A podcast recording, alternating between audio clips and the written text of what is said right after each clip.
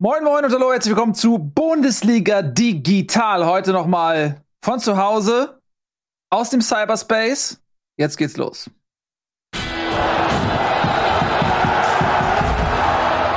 Und ich begrüße ganz herzlich mit mir hier im digitalen Datenland Tobias Escher und Nico Backspin. Schön, dass ihr da seid. Kollege Eddie hat Urlaub und ist deswegen heute nicht dabei. So, ähm, ja. Weiß man, wo er ist? Zu Hause auf dem Sofa. Ah, langweilig.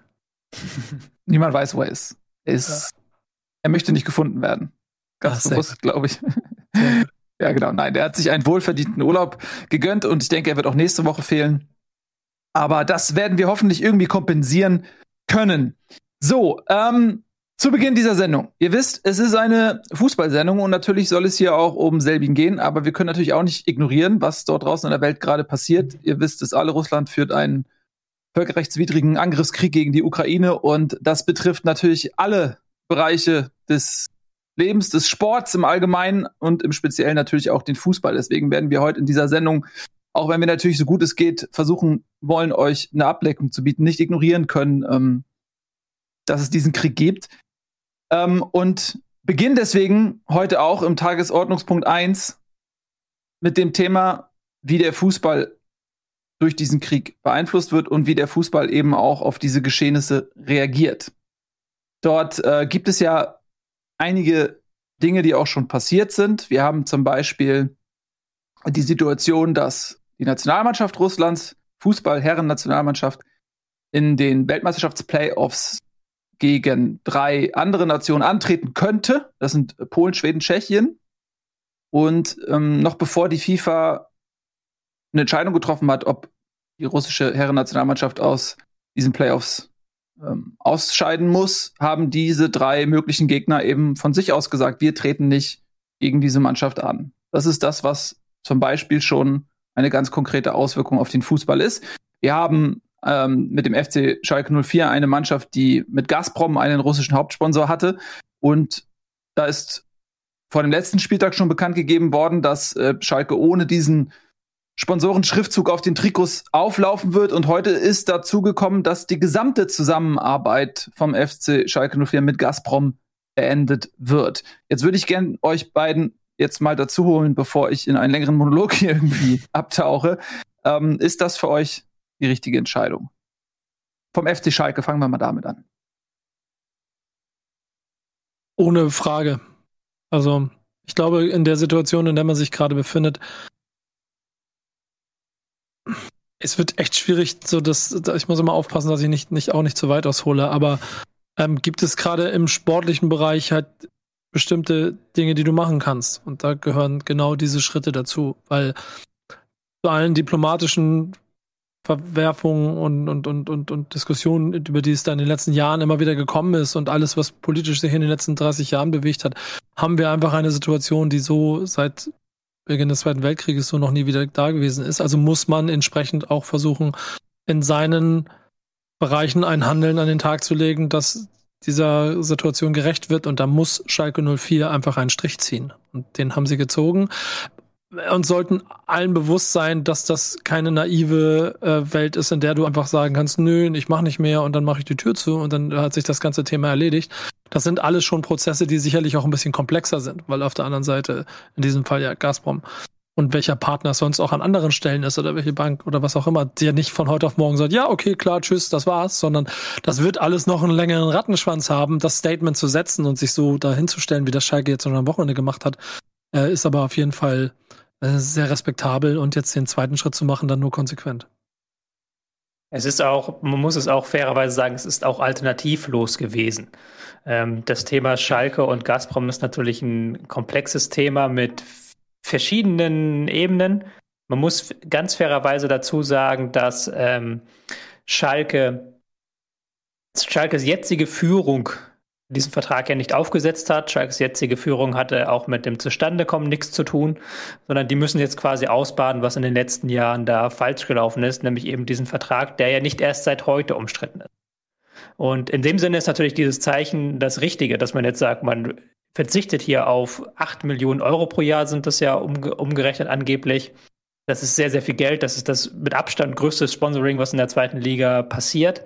Das ist auch der mit Abstand größte Geldgeber, den Schalke hat. Zugleich muss man natürlich aber auch sagen, dass, diese, dass dieser Schritt einfach alternativlos ist. Wenn man sich nämlich mal die Alternative anguckt. Die Alternative wäre gewesen, dass man am Wochenende mit Gazprom auf dem T-Shirt aufläuft. Die Alternative wäre, dass am Wochenende, am kommenden Wochenende ganz viele Gazprom-Schriftzüge in der, auf der Schalke Arena ähm, Prang, die ja wiederum von einem anderen Sponsor äh, gesponsert wird, der damit da natürlich auch nicht so begeistert ist, wenn da jetzt dann wiederum weiterhin Werbung für Gazprom gemacht wird, wie das übrigens übrigens mehrere Schalker Sponsoren sicherlich auch nicht begeistert davon sind. Deswegen ist es auch hier ein richtiger Schritt, aber auch ein alternativloser Schritt, weil das muss man auch fairerweise sagen, die Fehler wurden in der Vergangenheit gemacht. Die Fehler, dass man dieses Sponsorings, dass man sich dieses Geld geholt hat.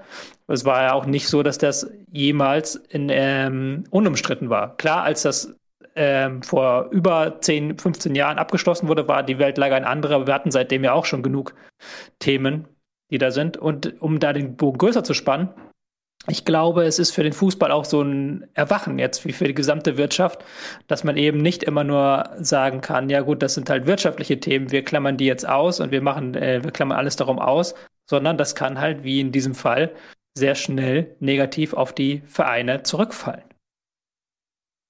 Absolut richtig. Ich denke, du hast das sehr schön formuliert, weil ähm, natürlich es ist alternativlos und je schneller und je klarer man beim FC Schalke zu dieser Entscheidung kommt, desto besser ist es. Denn äh, du sagst es selbst, es ist ja nicht nur Gazprom, es gibt ähm, viele Sponsoren beim FC Schalke, wie bei jedem Fußballverein und äh, die haben sicherlich keine Lust im Umfeld von Gazprom zu werben, die haben sicherlich keine Lust Teil einer potenziellen Debatte zu werden, ob man überhaupt mit so einem Sponsor noch antreten darf. Und deswegen hat ähm, Schalke, glaube ich, ja mehrere Gründe gehabt, weshalb sie diesen Schritt gewählt haben. Aber ich bin auch der Meinung, das ist zu 100 Prozent richtig und alternativlos und was auch immer dann die ähm, entscheidenden Motive waren, weshalb sie es gemacht haben. Es ist einfach richtig und dafür muss man ihnen, denke ich, auch mal Lob ähm, aussprechen. Schalke ist auch finanziell nicht auf Rosen gebettet. Die haben auch gerade eine schwierige Zeit gerade nach dem Abstieg, aber auch davor schon und dann in so einem Moment zu sagen, man trennt sich ähm, von diesem Geldhahn, das ist aller Ehren wert und ähm, ja, absolut richtig und dafür gibt es auch Sympathien von mir. Ähm, ich muss sagen, ich hätte mir bei einem zweiten deutschen Verein ein bisschen mehr Geschwindigkeit und Klarheit in der Entscheidungsfindung diesbezüglich gewünscht. Wir haben jetzt zum Zeitpunkt dieser Aufzeichnung gerade erste Meldungen reinbekommen, dass die UEFA wohl Spartak Moskau aus dem Champions League Achtelfinale äh, ausscheiden lässt, die nicht Europa teilnehmen dürfen. Europa äh, Entschuldigung, Europa League, Ver äh, Verzeihung, äh, ausscheiden lässt. Ähm, was natürlich jetzt Rasenballsport Leipzig diese unbequeme Entscheidung abnimmt, ob sie in diesem Spiel antreten wollen. Aber es gab ja diese Debatte schon vorher und auch da gab es ja schon, sage ich mal, die Entscheidung, sich nicht dazu zu bewegen, dieses Spiel aus eigener Kraft ähm, abzusagen. Und das hat mich wiederum, so sehr es sich mich bei Schalke gefreut hat, bei Leipzig, Leipzig sehr enttäuscht, muss ich sagen, ähm, weil ich der Meinung bin, dass das, was jetzt zum Beispiel Schweden, Tschechien, Polen auf Nationalmannschaftsebene gemacht haben, nämlich von aus eigenen Stücken zu sagen, wir treten nicht an, äh, unabhängig davon, was die FIFA entscheidet, hat man sich äh, selbst positioniert und das rechne ich diesen Verbänden hoch an. Man hat sich nicht hinter der FIFA versteckt und gesagt, ja, wir respektieren, was die entscheiden und wenn die sagen, wir spielen, dann spielen wir auch, sondern man hat die FIFA vor vollendete Tatsachen gestellt und damit eben auch ähm, zu einer moralisch richtigen Handlungsweise ähm, animiert und sie auch ein Stück weit unter Druck gesetzt. Denn es ist ja völlig klar gewesen, wenn jetzt die FIFA gesagt hätte, nee, sorry, dann kommt Russland automatisch weiter und die anderen Verbände sind raus, das hätte die FIFA sich ja gar nicht leisten können. So viel Marketingbudget haben die gar nicht, um das in irgendeiner Form wieder zu äh, gut zu machen. Und ich hätte mir auch von Leipzig gewünscht, ähm, dass sie von sich aus, unabhängig davon, was die UEFA entscheidet, gesagt hätte, ey, es kommt für uns überhaupt nicht in Frage, dass wir in einer Situation, in der ähm, Russland einen Angriffskrieg gegen ein weiteres Mitglied der UEFA führt, dass wir in so einer Situation gegen den Hauptstadtclub ein Fußballspiel, egal ob auf russischem Boden oder neutralem Boden ausführen. Diese Klarheit hat Leipzig nicht gezeigt und mh, hm, es ist jetzt sehr hypothetisch, aber ich, wenn diese Entscheidung der UEFA nicht gekommen wäre, hätte ich für meinen Teil gesagt, wenn Leipzig dieses Spiel angetreten hätte, dann hätte ich die restliche Saison kein einziges Wort über diesen Verein in dieser Sendung mehr verloren. Mm, weil mich das wirklich sehr, sehr enttäuscht, dass Leipzig da diese Gelegenheit, sich klar zu positionieren, verpasst hat. Und ich mag es Gründe geben, vielleicht wussten sie, dass die UEFA diese Entscheidung trifft und sie haben sich bewusst zurückgehalten, weil sie wussten, das wird eh in diese Richtung laufen, was auch immer. Ähm, ich weiß nicht, wie seht ihr das? Ja, ich habe ja. hab das. Ähm, mach du zuerst, Tobi, sonst. Ja, ähm, ich man hat ja dann auch von äh, Leipziger Seite sich aus geäußert in den vergangenen Tagen nach dem Los. Und das ist ähm, so ein klassischer Spruch äh, gefallen, mit dem ich persönlich auch sympathisiere, muss ich sagen. Also in, in seiner reinsten Form, nämlich dass Sport in sehr, äh, unpolitisch ist und dass man mit so einem Boykott natürlich auch immer die Falschen trifft, nämlich die, die Menschen vor Ort, die Spieler und so weiter und so fort, dass man über den Fußball auch Brücken bauen kann zwischen Ländern. Und das wäre in einer idealen Welt, würde ich sagen, ja, da haben Sie recht und so sollte Sport sein. Aber so ist der moderne Sport nicht. Der moderne Sport ist ein riesengroßer Wirtschaftsbetrieb. Man spielt mit Spartak Moskau nicht nur gegen eine, einen irgendeinen Verein aus Russland, sondern eine Mannschaft, die einen russischen Geldgeber hat, der sehr eng mit dem Kreml verbunden ist, der auch ähm, sehr eng mit dem russischen Geheimdienst verbunden war in der Vergangenheit. Man spielt halt auch an einem Ort, der halt sehr eng verbunden ist der russische Verband, Fußballverband wiederum, ist ja auch sehr eng verbunden mit Gazprom, auch mit der Politik. Also da gibt es sehr, sehr enge Verbindungen. Es ist nicht so, dass man sagen kann, okay, auf der einen Seite ist der Sport zivil und dann hat man auf der anderen Seite irgendwas Politisches. Nein, das ist nicht der Fall. Und das war ja auch schon bekannt in den vergangenen Tagen. Das war auch schon bekannt, nachdem diese Auslosung gekommen ist und Leipzig darauf bestanden hat, dass dieses Spiel stattfindet. Es war auch bekannt, spätestens seit Sonntag, dass der deutsche Luftraum für russische Flugzeuge gesperrt ist. Das heißt, spätestens in dem Moment war klar, dass ein Spiel nicht stattfinden kann, weil die russische Mannschaft aus Moskau nicht wird anreisen können. Also spätestens da hätte Leipzig sich nicht mehr verstecken müssen und sagen können, ja, das Spiel wird nicht stattfinden. Wir werden dieses Spiel nicht stattfinden lassen. Das ist, da sehe ich, stimme ich dir zu. Nils, das ist sehr, sehr schade, dass der Verein sich da nicht klarer positioniert hat. Und nichts habe auch lieber als deine Zustimmung. Äh, ja. Nee, alles gut. Ich, ich habe auch so ein kleines bisschen das Gefühl, dass man genau aus der Situation, die du eben beschrieben hast, Tobi, in den letzten Jahren ja gewisse Automatismen entstanden sind, dass es viel Kritik an Sponsoren gibt. Äh, überall. Aber dass das dann immer wieder mit der sportlichen Situation quasi, quasi, quasi abgefedert wird und man hier wahrscheinlich in die gleichen Automatismen greift warum nicht jeder sofort sagt, also theoretisch müsste auch die UEFA, die müssen die FIFA alle sofort sagen, okay, das war's, tschüss, Russland, ihr könnt ab jetzt eure eigenen Turniere veranstalten, aber mit uns habt ihr nichts mehr zu tun mit dem Rest der Welt. Und dann wird's da wieder politisch und das merkst du an den Punkten, warum da nicht diese schnellen Entscheidungen getroffen werden. Und gerade deshalb ist es in meinen Augen auch gerade so wichtig, dass es diese kleinen Dinge gibt, die ähm, Signale setzen, ohne schon über alle Konsequenzen nachzudenken. Und das ist im Zweifel das, was Schalke gemacht hat, denn das haben wir, dürfen wir an der Stelle auch nicht verpassen. Du, wir, wir reden davon auch ein Verein, der, glaube ich, also mindestens 150, vielleicht sogar 200 Millionen Schulden noch hat, der sich damit automatisch Du hast eh schon Geld, du machst es noch schwieriger.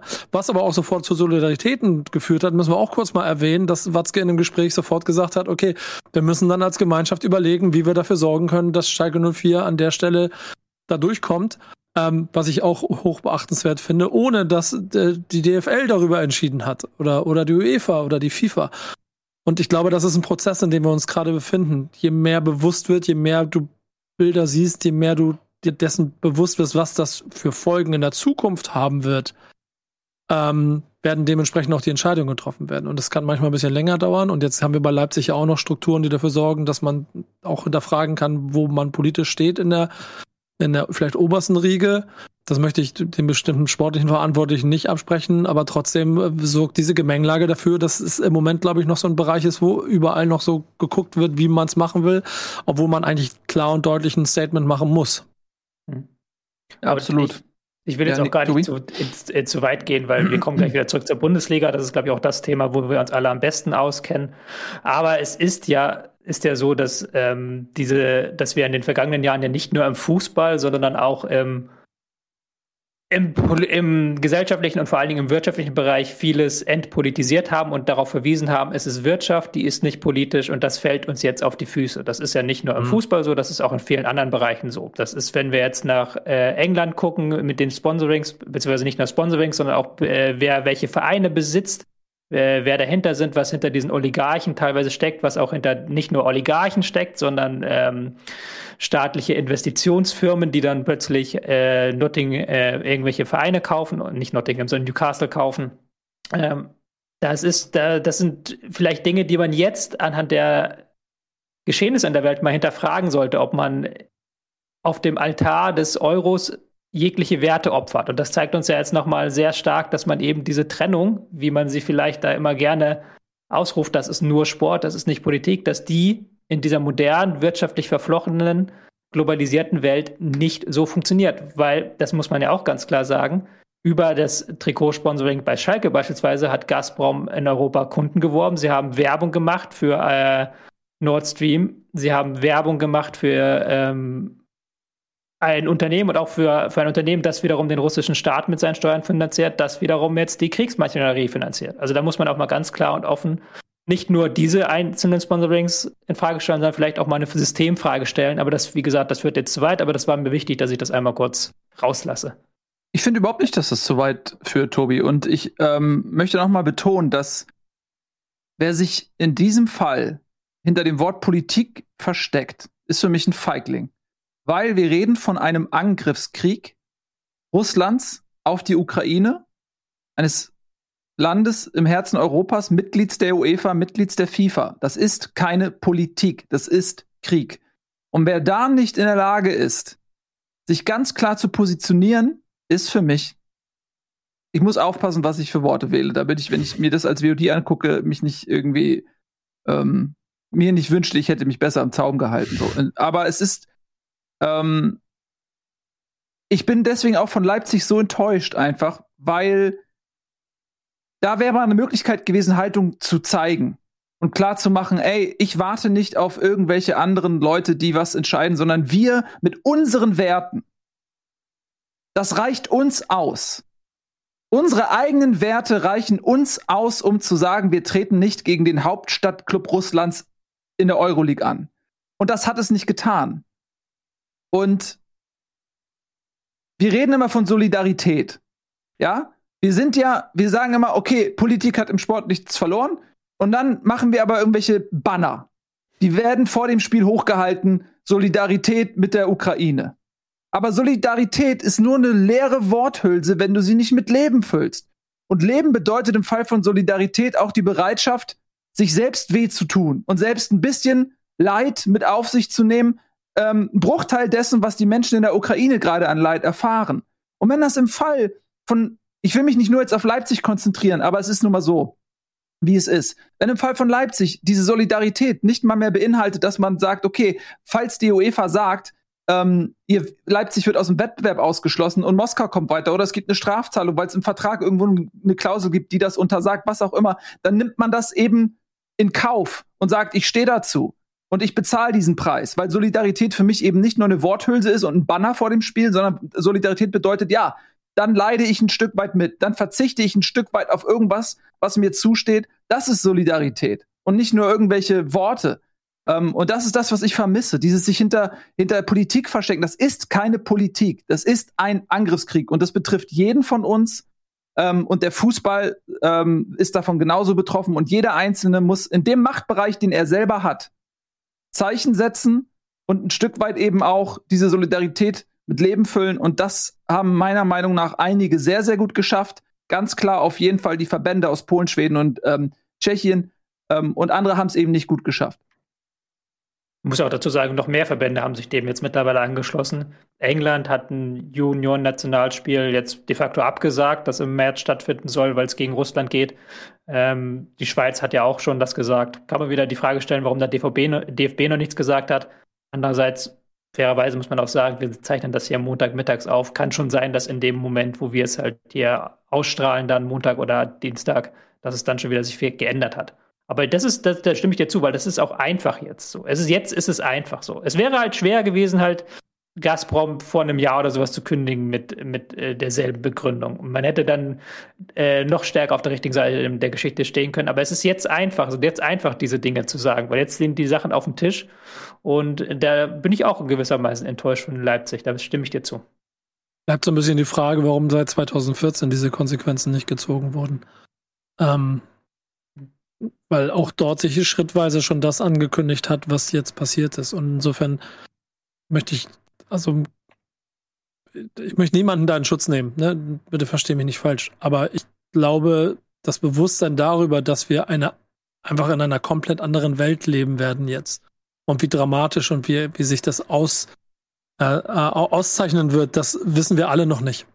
Denn die Solidarität wird hundertprozentig auch, wir sind wir weit über Fußball hinaus, jeden in seinem privaten Treffen.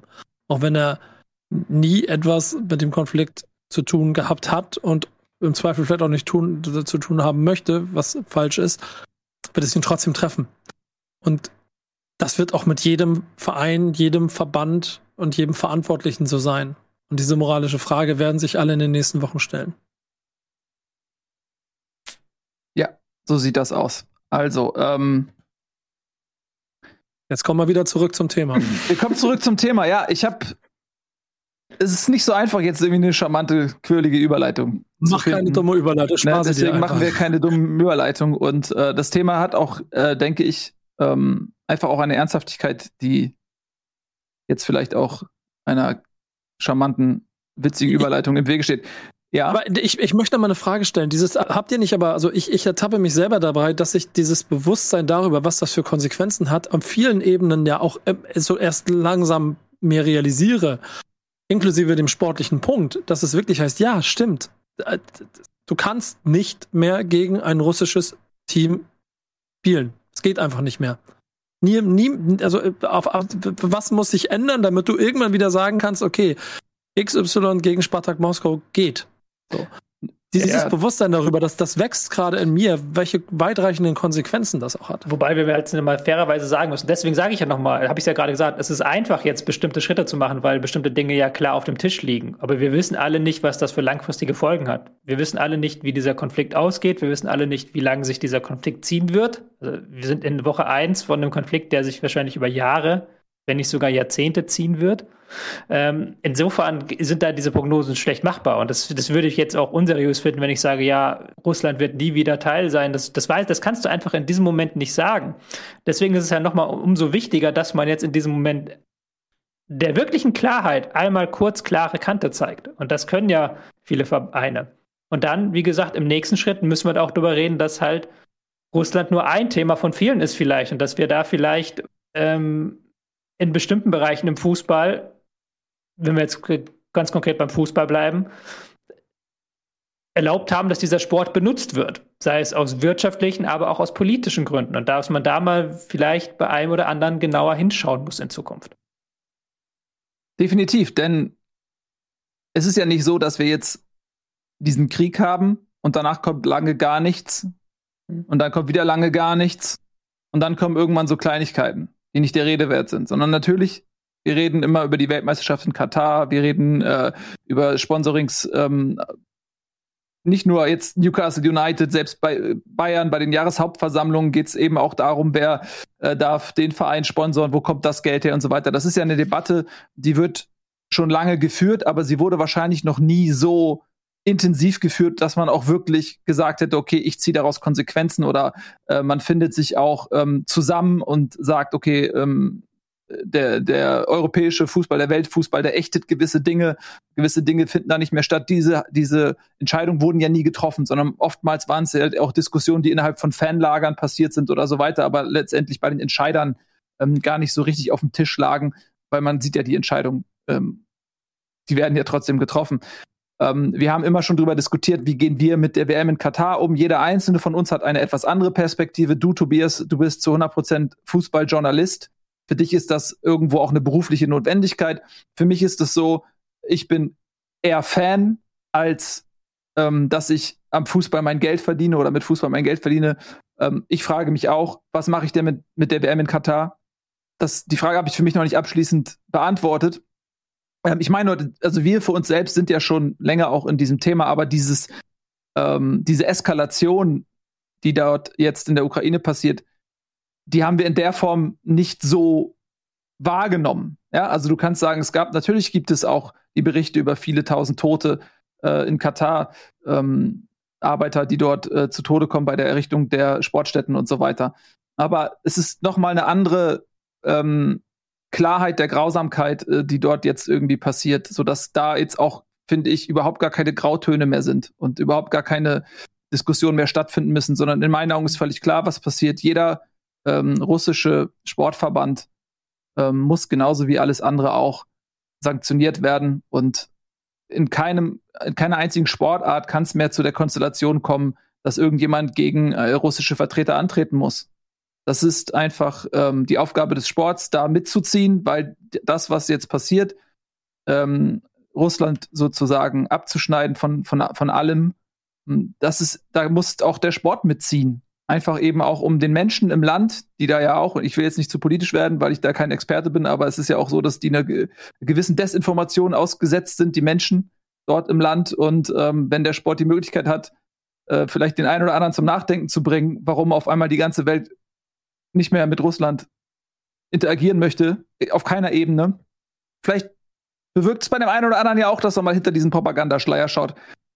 So, ähm, tiefer möchte ich politisch gar nicht gehen, denn es ist immer noch eine Fußballsendung. Wir wollten dieses Thema zumindest dann auch im Kontext des Sports und des Fußballs auch behandeln. Aber ihr seht, es ist alles miteinander verwoben und es ist auch gar nicht so einfach.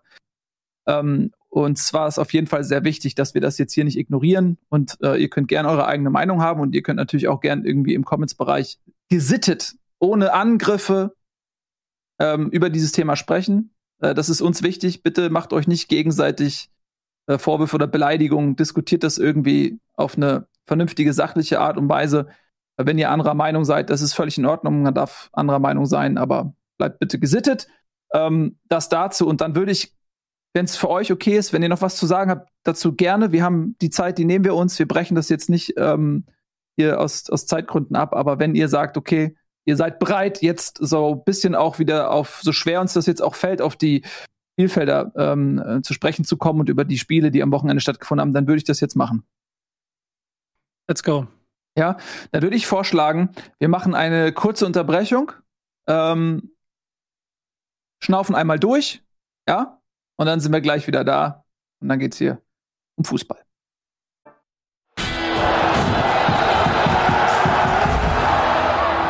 Willkommen zurück. Bundesliga digital heute nochmal wieder aus dem Cyberspace. Unsere Studios werden umgebaut. Bei mir auf der digitalen Datenautobahn Nico Backspin und Tobias Escher. Und wir sprechen jetzt über den vergangenen Spieltag vom Wochenende.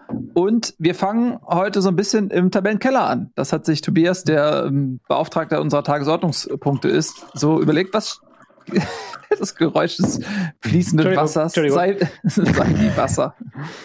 Ja, ähm, du hast dich dazu entschieden, heute ähm, im Abstiegskeller zu beginnen und da ähm, machen wir den Anfang mit der Hertha. Die Hertha hat gespielt in Freiburg und ja, hat das Spiel 3 zu 0 verloren. Das klingt jetzt erstmal sehr, deut sehr deutlich, aber würdet ihr mitgehen, wenn ich sage, dass Berlin zumindest phasenweise gar nicht so schlecht gespielt hat. Jetzt bin ich gespannt, Herr Escher. Ich glaube, Herr Escher ist eingefroren. Die These hat ihn gefreezed. Er ja, ist so, so empört über diese These, dass er einfach gesagt hat, ich äh, höre auf zu existieren und bin eingefroren. Er kommt sicherlich gleich zurück. Ich ähm, dann, ich, ja, mach, Entschuldigung. Nee, mach mal. Also, wenn, wenn du gerne was zu Hertha sagen möchtest, oh, ich glaube, Tobi ist zurück. Dann schieß los, Nico. Entschuldigung. Alles gut. Da, also ehrlicherweise wirkt es schon so, als ob da jemand sich der bewusst, Situation bewusst ist, in der sie stecken und auch versucht hat, entsprechend zu spielen. Ähm, es fehlt mir so, hat mir so ein bisschen Witz und Fortune gespielt. Also, also es gab wohl eine taktische Umstellung, die mir auch der Kommentator dann irgendwann erklärt hat, aber ähm, es fehlt mir da die Durchschlagskraft bei Hertha und das liegt wahrscheinlich auch an der Situation, in der sie sich befinden. Ja, Tobi, du nickst, ne? Escher nickt. Ja. Du warst, ich weiß nicht, ob du uns gehört hast. Wir haben ja schon Doch, eigentlich taktisch alles, alles zu Ende gut. analysiert. Also, du kannst dem gerne noch was hinzufügen. Also, ja, die tiefgehende taktische Analyse. Ähm, Dankeschön, sehr gerne. Ich habe jetzt Hertha mal auf Platz 1 dieser Tagesordnungspunkteliste gesetzt, also bitte auf Platz 2, weil die auf dem Relegationsrang stehen. Also, sie stehen jetzt einfach auf diesem Relegationsrang. Und man hat aber trotzdem das Gefühl, dass noch nicht so der Baum brennt, wie er vielleicht brennen müsste, angesichts der zuletzt gezeigten Leistungen und Ergebnisse. Weil man hat auch nach diesem Spiel wieder gehört, man hat äh, einen Korkut gehört, der von einer ordentlichen Leistung sprach, was gar nicht unbedingt 100% falsch ist. äh, Bobic, der am Sonntag dann eine, eine Beschäftigungsgarantie ausgestellt hat für Korkut, dass man gesagt hat, man setzt sich nach dem Saisonende zusammen, was so viel heißt, wie er darf bis zum Saisonende weitermachen. Was ich angesichts der zuletzt äh, gezeigten Ergebnisse, womit ich jetzt nicht sagen will, feuert Korkut, aber zumindest mal hätte ich ein bisschen mehr Kritik erwartet auch, ein bisschen mehr irgendwie, dass da ein bisschen mehr Zunder drin ist, weil jetzt auch am Wochenende hat man nicht schlecht gespielt, aber man hat schon nicht unverdient 3 zu 0 gegen Freiburg verloren.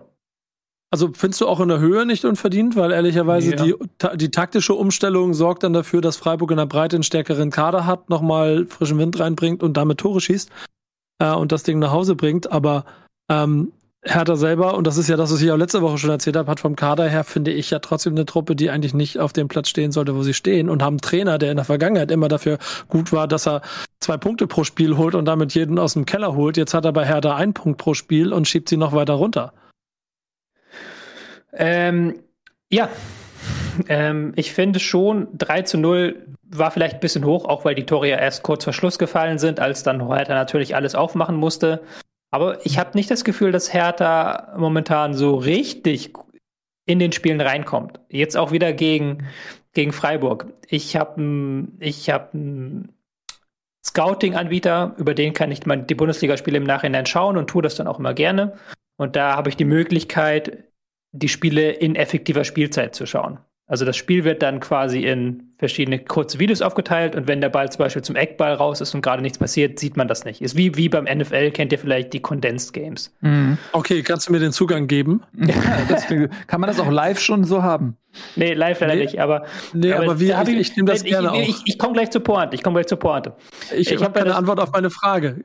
Ja, genau, ich komme gleich zur Pointe. Ähm, und wenn du zum Beispiel ein Spiel von Eintracht Frankfurt hast, wo Frankfurt mal wieder sehr körperlich unterwegs ist, dann hast du halt immer so kurze 10 Sekunden Clips. So, 10 Sekunden Foul, 10 Sekunden Ball im Aus, 10 Sekunden Foul, 10 Sekunden wieder Ball im Aus. So, du hast ständig diese kurzen Clips. Und bei dem Spiel Hertha gegen Freiburg hattest du sehr viele, sehr lange Clips, wo halt teilweise die, der Ball über zwei Minuten nicht ins Aus ging.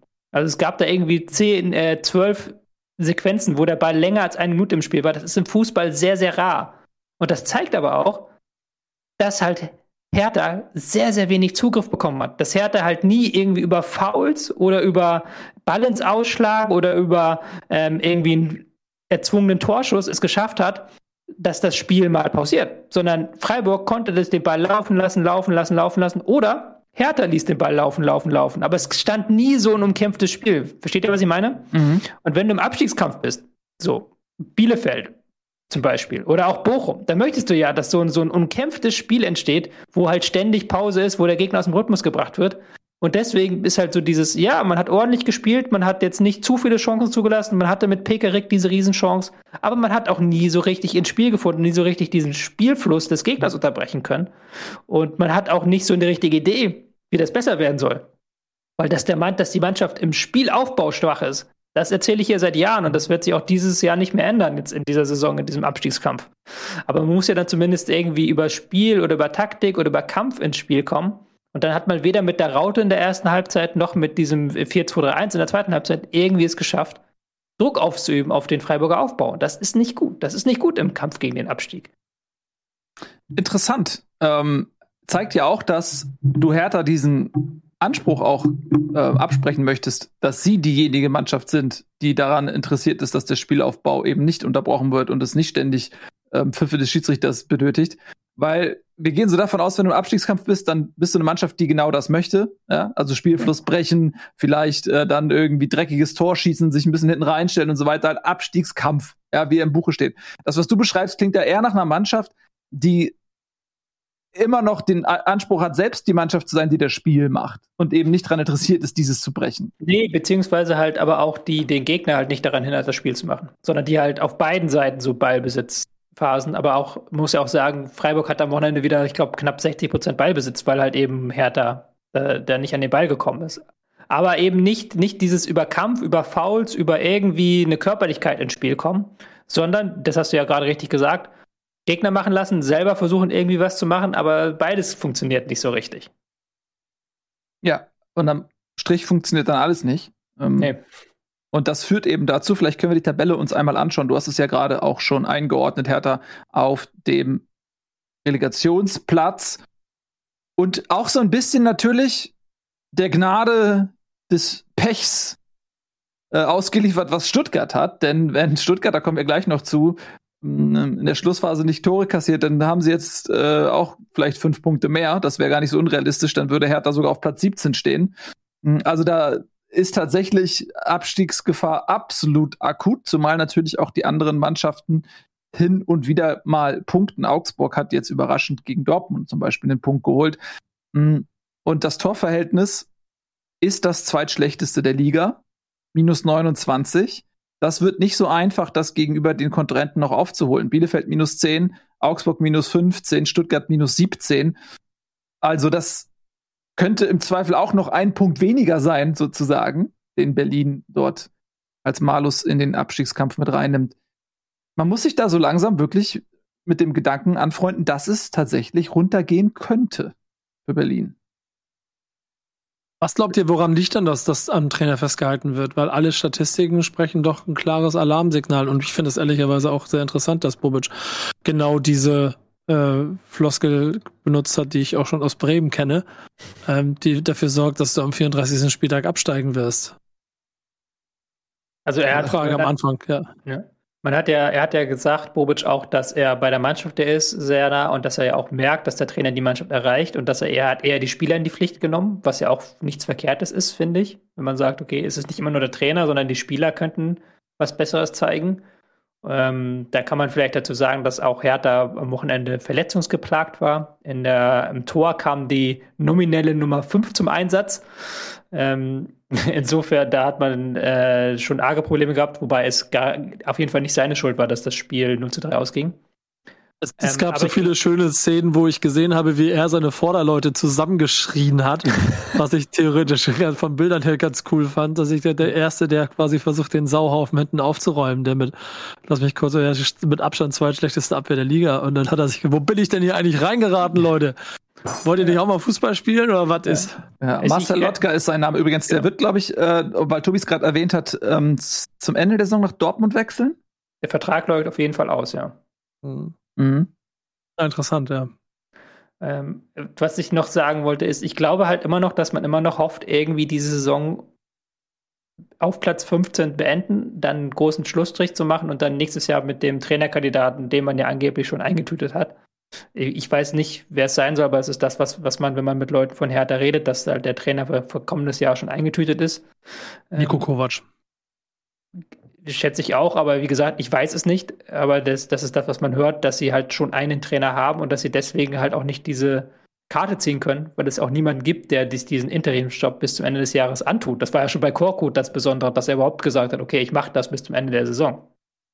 Ich habe es, glaube ich, letzte Woche oder vorletzte Woche auch schon mal gesagt, dass mich das nicht nur im Allgemeinen sehr an den Hamburger Sportverein erinnert in den äh, taumelnden letzten Jahren des Abstiegs, sondern im Speziellen auch an die Trainersituation erinnert, damals unter Thomas Tuchel. Ja, wir hatten auch äh, HSV eine akute Abstiegssorge. Und es war eigentlich schon Thomas Tuchel, der hatte sein Sabbatical bei Mainz, ähm, hat er noch Vertrag gehabt bei Mainz und hat dann gesagt, so, ey, ich brauche Pause.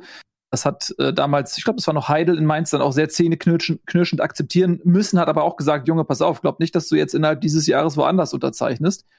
Und das hat Tuchel dann auch nicht machen wollen. So, und der HSV hat ihn aber bekniet, so, hier, Junge, übernimm mal früher, wir, wir wollen jetzt hier nicht absteigen. Und dann war man eben auch in der Situation, okay, pass auf, wir haben jetzt für die neue Saison irgendwie Tuchel klar gemacht, aber wir können nicht jetzt so weitermachen, sonst steigen wir ab und dann kommt auch Tuchel sowieso nicht. Und dann hat man ja irgendwann gesagt, okay, es geht jetzt nicht mehr. Das, das jetzt ist wichtiger als das morgen. Und man hat dann Bruno Labbadia, der schon lange vorher auf dem Markt war, als Trainer geholt. Und das mit Tuchel hat dann, wir alle kennen die Geschichte, dann auch nicht geklappt am Ende. Ähm, man ist mit Bruno Labbadia, der den Klassenhalt geschafft hat, dann auch in die neue Saison gegangen, hat danach, glaube ich, Platz 10. Beste Ergebnisse in vielen Jahren erreicht. Äh, und in der ähnlichen Situation ist Berlin jetzt auch, wenn es stimmt, dass man vermeintlich vielleicht Kovac schon klar gemacht hat in Berlin. Und Kovac sagt, ich komme jetzt nicht in dieser Situation, verbrenne mich da. Ähm, vielleicht hat er noch andere Gründe, weshalb er das nicht machen möchte. Dann hast du jetzt genau die Situation. Ja, man taubelt dem Abstieg entgegen. Was mache ich jetzt? Warte ich jetzt? Gehe ich die, das Risiko ein, dass das in der zweiten Liga ändert? Kommt denn dieser designierte Trainer überhaupt, wenn Berlin absteigt? Also macht es dann überhaupt Sinn, auf ihn zu warten? Schwierige Situation. Ja, du hast dann wieder einen Umbruch, du hast dann wieder ein, ähm, die Frage, wie, wie geht es weiter mit Bobic? Du hast dann wieder große finanzielle Einbrüche, auch was macht dann der Investor, der ja auch jetzt zuletzt quergeschossen hat. Also dieser Abstieg wäre, glaube ich, so, ist für jeden Verein ein Worst-Case-Szenario, aber ich glaube für die Hertha in dieser Saison noch ganz, ganz besonders durch die ganzen Rahmenumstände. Absolut. Also, hm. du könntest dich oft genug betonen, hm, was da für Geld geflossen ist in den Verein, auch recht kurzfristig. Natürlich einhergehend mit höheren Zielen, höheren Ambitionen, höheren Erwartungen vor allen Dingen auch. Auch wenn man bei Hertha nicht müde wird zu betonen, dass man jetzt ja nicht direkt in Jahr 1 die Champions League in Angriff nehmen wollte, aber kann mir keiner erzählen, dass äh, irgendwie 375 Millionen in so einen Verein gepumpt werden und das Ziel ist es, einen gesicherten Mittelfeldplatz zu erreichen. Das ist ja absurd, sondern natürlich ist das Ziel, kurz- bis mittelfristig ähm, Dauergast in Europa zu sein. Und wenn du dann ähm, auf einmal absteigst, also das ist, du sagst Worst Case und besser kann ich es auch nicht beschreiben. Wenn man sich mal anguckt, wer stattdessen im, im einstelligen Tabellenplatz rumläuft, das muss das schon, also das ist ein Desaster für Hertha. Und auf der anderen Seite muss man sich mal bewusst machen, das, was du beschrieben hast, Tobi, zeigt ja, dass eine Mannschaft offensichtlich noch nicht ganz Abstiegskampf kann oder will. Und drumherum ist eine Struktur eine andere. Von hinten drückt Stuttgart auch nicht so, wie sie sollten, aber Augsburg und Bielefeld haben auf jeden Fall schon die Waffen gezückt. Die wissen, wo sie drinstecken. Und das haben sie am Wochenende bewiesen. Und da wird's, ähm, also vor allen Dingen Augsburg natürlich, und da wird's dann äh, spannend, wie Hertha einer, einer, einem FC Augsburg hinterherrennen will, wenn die auf einmal Punkte sammeln, wo sie die normalerweise nicht sammeln würden. Die auf, äh, die, diese Überleitung würde ich sehr, sehr gerne nehmen. Sie ist fertiggestellt. Du stehst mit dem äh, roten Band vorm Eingang dieser Überleitung mit einer großen Schere und wartest bitte eine Sekunde, ähm, denn ich würde ganz gerne den Gegner noch einmal äh, beäugen. Und das ist ja SC Freiburg. Die haben ja immerhin auch ein Spiel 13-0 gewonnen. Da kann man vielleicht auch noch mal ein Wort drüber verlieren. Und ähm, die liegen jetzt mit 40 Punkten punktgleich mit Leipzig auf Platz 5. Also da ist ja auch für Freiburg immer noch die Option, eine grandiose Saison zu spielen, muss man auch sagen. Und sie haben eine Pflichtaufgabe erfolgreich erfüllt. War das solide von Freiburg? Kann man das ja. so sagen? Ja, wenn du 3-0 gewinnst, klar, das ist mehr als solide gewesen. Äh, sie haben in der zweiten Halbzeit ein bisschen die Kontrolle verloren, haben dann wieder über ihre Wechsel reinbekommen. Aber ich habe ja Freiburg schon hier mehrfach gelobt. Die gefallen mir in dieser Saison sehr gut. Ich mag deren Aufbauspiel. Die schaffen es immer wieder, Rauten herzustellen im Mittelfeld, immer wieder sehr flexibel zu agieren. Äh, mal links außen, gerade die linke Seite halt mit Griefe und Günther, die da auch sehr viele gute Läufe einstreuen. Also das, das ist sehr, sehr gut. Und sie haben jetzt auch noch bewiesen, dass sie einen Abstiegskandidaten dominieren können, dass sie halt aus dem Ballbesitz heraus zu Chancen kommen können. Klar, bisschen Glück gehabt mit diesem Elfmeter zum 1 zu 0, aber das war ein wichtiger Sieg für Freiburg auf dem Weg nach Europa. Ja, da würde ich nämlich gerne noch mal drauf eingehen, weil das ich habe es ja ganz zu Beginn auch gesagt, das 13-0, das klingt natürlich jetzt sehr, sehr souverän und das möchte ich natürlich jetzt Freiburg auch nicht in Abrede stellen. Ähm, es ist immer noch Freiburg, die gegen Berlin spielen und das haben sie auch dann souverän gemacht. Aber das 1 zu 0, dieser Elfmeter, das war zumindest mal ein strittiger Elfmeter. Ja, da muss man tatsächlich sagen, wenn man sich das jetzt noch mal angeguckt hat, hätte man auch sagen können, nee, komm, das war nicht genug für einen Elfmeter. Also das war natürlich dann auch aus Berliner Sicht sehr unglücklich. Und dann war das das frühe 1 zu 0. Und äh, klar war Freiburg dann die dominierende Mannschaft ein Stück weit, aber Berlin hat auch seine Momente gehabt. Und das 2 zu 0 ist in der 83. gefallen. Da musste Berlin natürlich schon vollstes Risiko gehen. Und das 3 zu 0 in der 86. Minute, das waren natürlich dann Deckel drauf Tore. Und dazwischen, ja, finde ich eben, dass durchaus Berlin auch ganz gute Ansätze gezeigt hat und bis, mit ein bisschen mehr Matchglück hätten sie da vielleicht auch was mitnehmen können. Ja, ich, ich finde, da greift aber eher was anderes, was man ähm, Freiburg ja auch nach äh, jetzt, glaube ich, drei oder vier Jahren äh, fester Position im oberen Tabellendrittel immer noch nicht so zugestehen möchte in der Wortwahl. Aber das haben sie halt einfach im Stile einer Spitzenmannschaft gemacht und haben quasi schon, also du, jeder Gegner wird irgendwann mal gefährlich und natürlich sind sie nicht dominant genug, um jeden Gegner äh, aus dem Spiel zu drücken. Ähm, aber auch die Phasen überstanden und mit Ruhe und Besonnenheit das Ding souverän nach Hause gefahren. Also Freiburg steht zu Recht auch, finde ich, nach diesem Spiel, was ich so davon mitgenommen habe, da wo sie stehen und haben das auch dementsprechend zu Recht so gewonnen. Ja, da gehe ich dann auch mit und 24 Spieltage sind gespielt, 10 haben wir noch. Wie gesagt, Freiburg mit 40 Punkten. Ähm, das ist natürlich eine Momentaufnahme. Sie sind da in einem Club, gerade Leipzig, ähm, hat natürlich jetzt einen, einen Lauf, ne, kommen aus einem schlechten Saisonstart und äh, die Tendenz spricht ganz klar dafür, dass am Ende des Tages die vier, die da jetzt oben stehen, auch dort oben bleiben werden. Aber noch Status quo sind sie punktgleich mit Leipzig. Noch hat Freiburg sogar die theoretische Chance, Platz vier zu erreichen, Champions League zu spielen. Leverkusen ist auch nur vier Punkte weg, aber auch derzeit sehr gut drauf. Also das kann wirklich eine sehr, sehr schöne Saison am Ende werden für Freiburg, wenn sie das halten. Und ich gehe auch mit, Nico, sie haben ja die Qualität. Und das ist ja das, was man jetzt irgendwann auch mal sagen muss. Dieses Narrativ von diesen Underdogs aus Freiburg, die über ihren Verhältnissen spielen. Das muss man auch mal überdenken, weil die machen seit Jahren eine Freiburg-Dinger und das ist ein stetiges Aufwärts, was es dort gibt im Breisgau. Und sie haben schon hin und wieder mal die Euroleague erreicht oder waren nah dran. Und wenn man sich den Kader mal anguckt, der wird natürlich jetzt auch nicht immer so zusammenbleiben. Gerade in der Abwehr kann ich mir sehr vorstellen, dass es da auch Begehrlichkeiten bei anderen Vereinen gibt. Vielleicht müssen sie da wieder den einen oder anderen Leistungsträger abgeben. Aber das ist eine gute Mannschaft. Und mit ein bisschen Momentum, wer weiß, wo es für Freiburg dies Jahr enden kann. Ich habe ich hab auch von der Kadertiefe, also das, das, kann, das kann jemand wie Tobi besser einschätzen als ich. Aber ich habe nicht so das Gefühl, dass die, ähm, also die wissen ja, dass, dass Spieler gehen werden. Die wissen ja, dass sie, dass sie qualitativ bessere Spieler an noch bessere Vereine abgeben müssen. Aber trotzdem habe ich die ganze Zeit nicht das Gefühl, als ob die in der Breite an bestimmten Positionen so abhängig sind, als dass es nächstes Jahr gegen den Abstieg geht. Ähm, und das ist schon beeindruckend und damit haben sie auch ein würde ich mich jetzt schon aus dem Fenster, auch nächstes Jahr nicht so viel mit den Bereichen zu tun, in denen Hertha gerade rumläuft, inklusive dem Fußball, den sie spielen, weil das, was dann Streich da jedes Jahr wieder aufs Neue zaubert und auch mit den Leuten, die er da zusammenholt, das ist, habe ich mir jahrelang in Bremen gewünscht, ehrlicherweise. Um ja, das ist nicht nur für Bremen ein Vorbild, glaube ich, für viele Mannschaften. Ja. Ähm, und es ist doch schön, dass man etwas hat, wo man sagt, das kann ich jetzt mal kopieren, dauert ein paar Jahre, aber irgendwann wirst du dafür belohnt. Äh, ja. Tobi schüttelt den Kopf. Macht mich ja, immer ganz so nervös. einfach wäre, würde es jeder machen, aber das ja, ist halt genau. nicht so einfach. Das ja. ist jetzt ein komplexes Thema wieder, weil ich schreibe da gerade auch drüber in, für mein nächstes Buch und hatte auch schon mit ein paar Leuten in Freiburg gesprochen, unter anderem mit ähm, Herrn Hartenberg, der ja in der operativen Funktion ist. Und der Unterschied ist halt, dass die Jungs kommen halt alle aus Freiburg. Also nicht die Jungs, sondern die Männer. Also wenn du dir anguckst, wer die operativen Figuren sind, das kannst du halt woanders nicht so leicht kopieren, weil die sind halt seit zig Jahren im Club und die sind seit zig Jahren im Stadt, in der Stadt und die wohnen da auch und die wissen halt auch, dass sie gar nicht woanders hin wollen.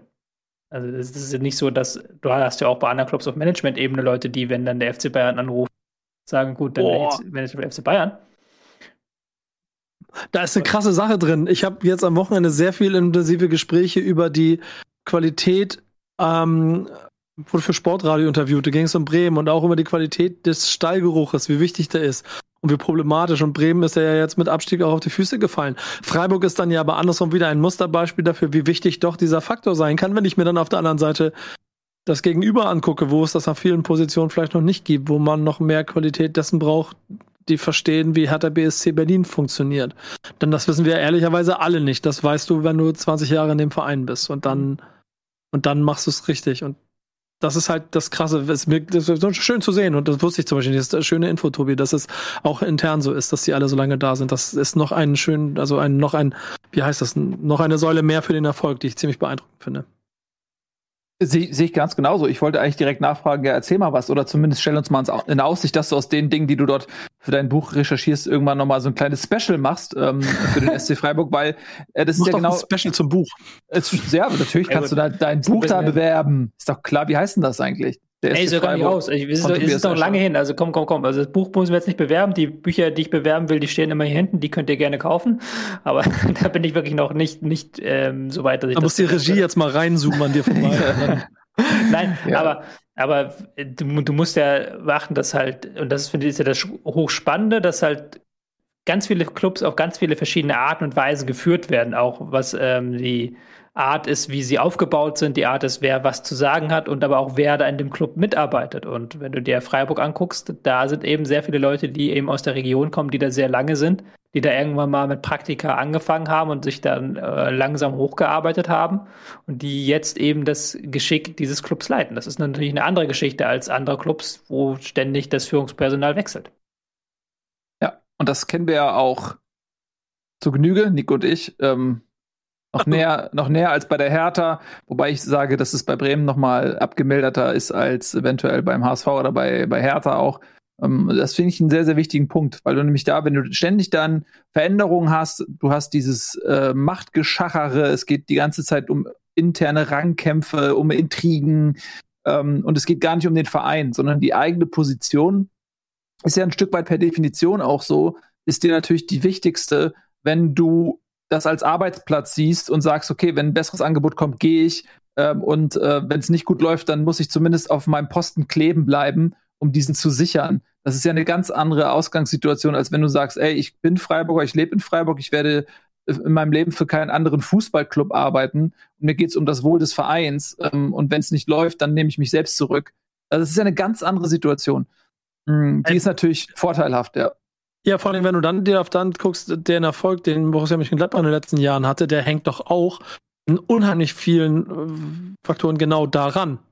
Genau an diesen, und jetzt bricht das ab und jetzt ist es sehr spannend zu sehen, ob die Kräfte von innen dafür sorgen werden, dass auch dieser Verein gestützt werden kann. Entschuldigung, ist mir eben auch gerade noch wieder aufgefallen. Na, ist ja so. Und vor allem, das ist ja auch ein Stück weit, und jetzt ist der Fußball mal wieder politisch für einen Satz, wie in der Politik, in der du in Legislaturperioden denkst, wenn du äh, bei einem Verein bist und sagst, pass auf, ich habe auch die Geduld, zehn Jahre in die Zukunft zu gehen und vielleicht anzufangen, System aufzubauen, angefangen bei der Nachwuchsarbeit und so weiter, wo du weißt, okay, die Früchte dieser Arbeit, die werden vielleicht dann erst erkennbar sein in zehn Jahren, wo ich vielleicht gar nicht mehr da bin. Und mir geht es eben nicht um einen unmittelbaren Nachweis meiner guten Arbeit, sondern mir geht es darum, dass der Verein langfristig gut aufgestellt ist. Und wenn du aber jetzt irgendwie ein Manager bist, der irgendwie einen Zwei-Jahres-Vertrag hat und du sagst, ich opfere vielleicht ein bisschen den kurzfristigen Erfolg, aber für den langfristigen, dann kann dir das ja auch zum Verhängnis werden, weil der Druck natürlich, wenn der kurzfristige Erfolg ausbleibt, wird dann groß. Eventuell wirst du dann gar nicht mehr im Verein sein,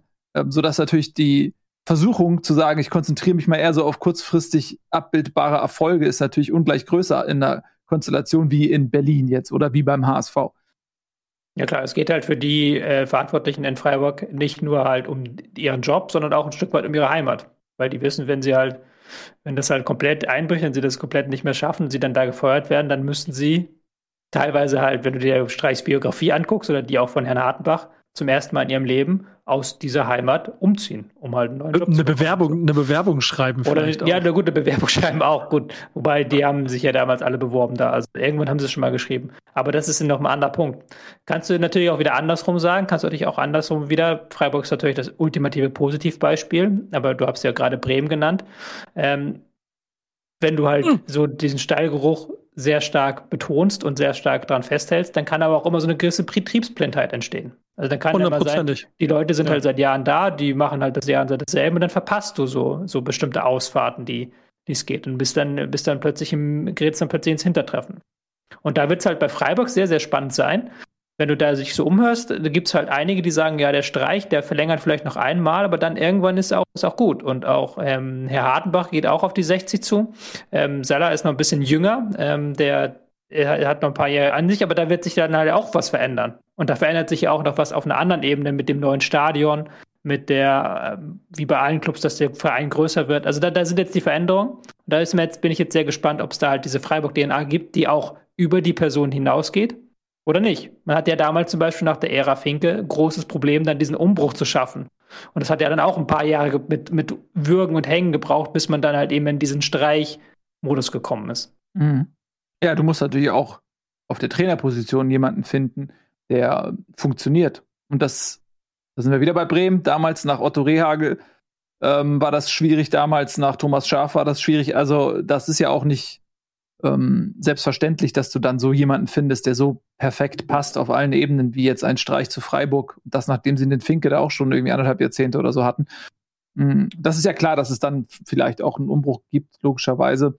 Aber dafür haben sie auch lange Jahre der Konstanz genossen. Und sie haben ja vielleicht auch die Erfahrungswerte, wie es damals war mit Finke, um den nächsten Umbruch dann auch auf eine andere Art und Weise zu gestalten, ähm, auf die Art, dass es eben weniger ähm, Auswirkungen hat, negativer Art. Ähm, ich habe immer noch einen Nico Backspin auf dieser Überleitungsbrücke stehen mit der riesigen Schere und der roten Schleife, äh, der darauf wartet, diese durchschneiden zu können, damit wir diese Brücke überqueren nach Augsburg. Denn die sind ja einen Platz vor. Berlin haben selbigen getauscht. Ja, Berlin war vorab auf Platz 15. Jetzt ist es Augsburg. Die haben nämlich diesen Punkt geholt, unerwartet gegen Borussia Dortmund. Da sind dann zwei Mannschaften aufeinander getroffen. Da hatte man das Gefühl, okay, für Dortmund ist die Saison vielleicht eher schon vorbei als für Augsburg. Hat es ein Stück weit daran gelegen, oder, oder was war es, dass Dortmund in Augsburg nicht gewinnen konnte? Sagen wir es mal so, wenn du nicht vor dem Spiel gewusst hättest, dass Dortmund in dieser Saison eigentlich nur noch um die goldene Ananas spielt. Aus der Europa League sind sie raus, aus der Champions League längst. Sie sind auch aus dem DFB-Pokal raus. Die Bayern sind in der Tabelle eigentlich so weit weg, dass du sie kaum mehr realistisch einholst. Wenn du das nicht gewusst hättest, nach dem Abpfiff hättest du es gewusst. Weil das war also nicht so, dass da irgendwie, irgendwie eine Mannschaft komplett am Boden zerstört wird über dieses 1 zu 1 in Augsburg. Und ähm, es war auch nicht so, dass die in der zweiten Halbzeit wirklich dann nochmal alles, also wirklich das Gefühl, dass die werfen jetzt alles rein in diesen Sieg, sondern die haben in der ersten Halbzeit eine sehr dominante, gute Leistung gezeigt, fand ich. Und dann irgendwann haben sie diesen, diesen Faden verloren, irgendwann diesen Zugriff verloren und auch so ein bisschen Kraftprobleme nach hinten raus. Und dann war halt, ähm, war Augsburg da, im besten Sinne des Wortes. Halt aggressiv, ist ja so ein Spiel, was sie mögen, wenn sie halt dann eben mit ihrer Aggressivität im Mittelfeld punkten können. Und haben dann finde ich, auch verdientermaßen ein Unentschieden daraus geholt. Ja. Sehe ich ähnlich.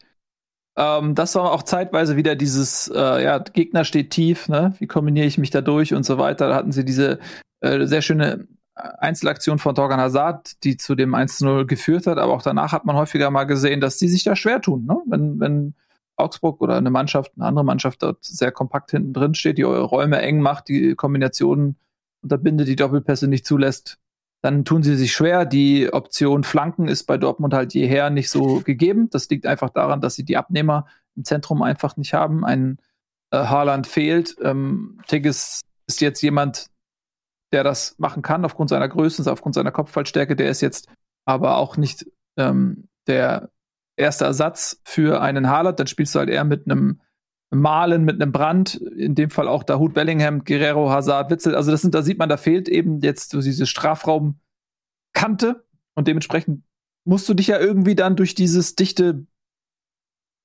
Wurzelwerk an Beinen durchkombinieren und wenn das einfach nicht funktioniert, dann rennst du dich halt fest. In dem Fall ähm, hat Augsburg das dann noch zum 1 zu 1 nutzen können und 78. Spielminute ist ja oft so, dass dann zum Ende hin gehen die Mannschaften ein bisschen mehr Risiko, belohnen sich vielleicht dann noch. Mhm. Ja, für Augsburg ein sehr, sehr wichtiger Punkt gegen ähm, die zweitbeste Mannschaft Deutschlands derzeit einen Punkt geholt. Und äh, das ist nicht nur ein Punkt für die Tabelle, sondern, glaube ich, auch ein Punkt für die Moral. Weil die sind zwar alle in einer ähnlichen Konstellation da unten, ne, aber wenn du dir mal anguckst, okay, wie ist so die Stimmung, das spielt ja auch mal eine Rolle. Wie gehst du in diesen Abstiegskampf an? Gehst du den Abstiegskampf an und sagst, pass auf, ey, wir haben eine reelle Chance, das zu schaffen. Wir gehen positiv in jedes Spiel. Wir wissen, wir sind hier nicht äh, Favorit, aber ähm, wir holen uns die Punkte stückchenweise. Dann ist es eine andere Situation, als diese vielleicht in, in Berlin zum Beispiel vorherrscht, wo einfach natürlich eher so das Selbstverständnis ein ganz anderes ist und deswegen, ähm, ja, würde ich sagen, moralisch Augsburg auf jeden Fall vor Berlin, was das angeht in der Tabelle. Auch, glaube ich, gar nicht so unwichtig. Du verlierst gegen Gladbach knapp, du verlierst gegen Freiburg knapp, dass du jetzt nicht schon wieder knapp verlierst und sagen ja. kannst, ja, es war knapp, aber wir haben nichts geholt, sondern dass du jetzt wirklich sagen kannst, hey, es bringt was, wenn wir in der zweiten Halbzeit nochmal so richtig reinhauen. Wir haben jetzt gegen Dortmund einen Punkt geholt, wir haben ja auch gegen Bayern schon gewonnen.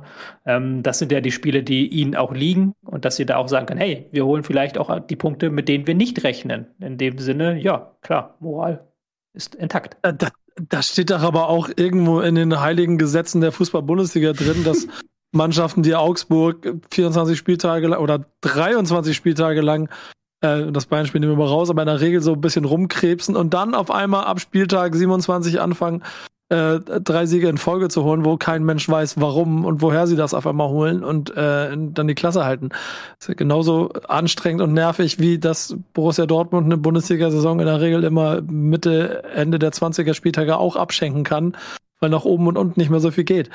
Ähm, nervig. hat, mich, hat mich in beide Richtungen genervt, obwohl es natürlich für Augsburg spannend war und ich mich irgendwie auch was gefreut habe, weil dadurch Hertha noch wieder im Rennen ist. Hab mich für unseren Freund Noah ein bisschen geärgert. Der ja, leidet wie ein Hund da mit seinem VfB im Keller. War schwierig, schwieriges Ergebnis im Ganzen. Ja, Biele, aber jetzt, jetzt wird es spannend. Jetzt kommt ähm, für Augsburg Bielefeld, danach mhm. gegen, ich glaube, Mainz oder sowas, aber auf jeden Fall danach kommt dann Stuttgart. Also viel, viel, viel los da unten. Ja. Neun Punkte. Neun Punkte Spiel, meinst du? Nee, dann, neun, dann hat drei Spiele Augsburg neun Punkte und dann sind sie raus aus dem, aus dem Kessel. Das könnte ah. natürlich sein. Ähm, oder es geht alles unentschieden aus und am Ende ist es genauso wie jetzt. Man weiß es nicht. Äh, so oder so werden das Wochen der Wahrheit und wichtige Spiele werden. Ähm, der Abstiegskampf unser Entertainment-Produkt Nummer eins äh, in der Bundesliga. Kann man eigentlich auch mal mit werben. Hey, wir haben den spannendsten Abstiegskampf Europas. Schalten Sie die Bundesliga ein.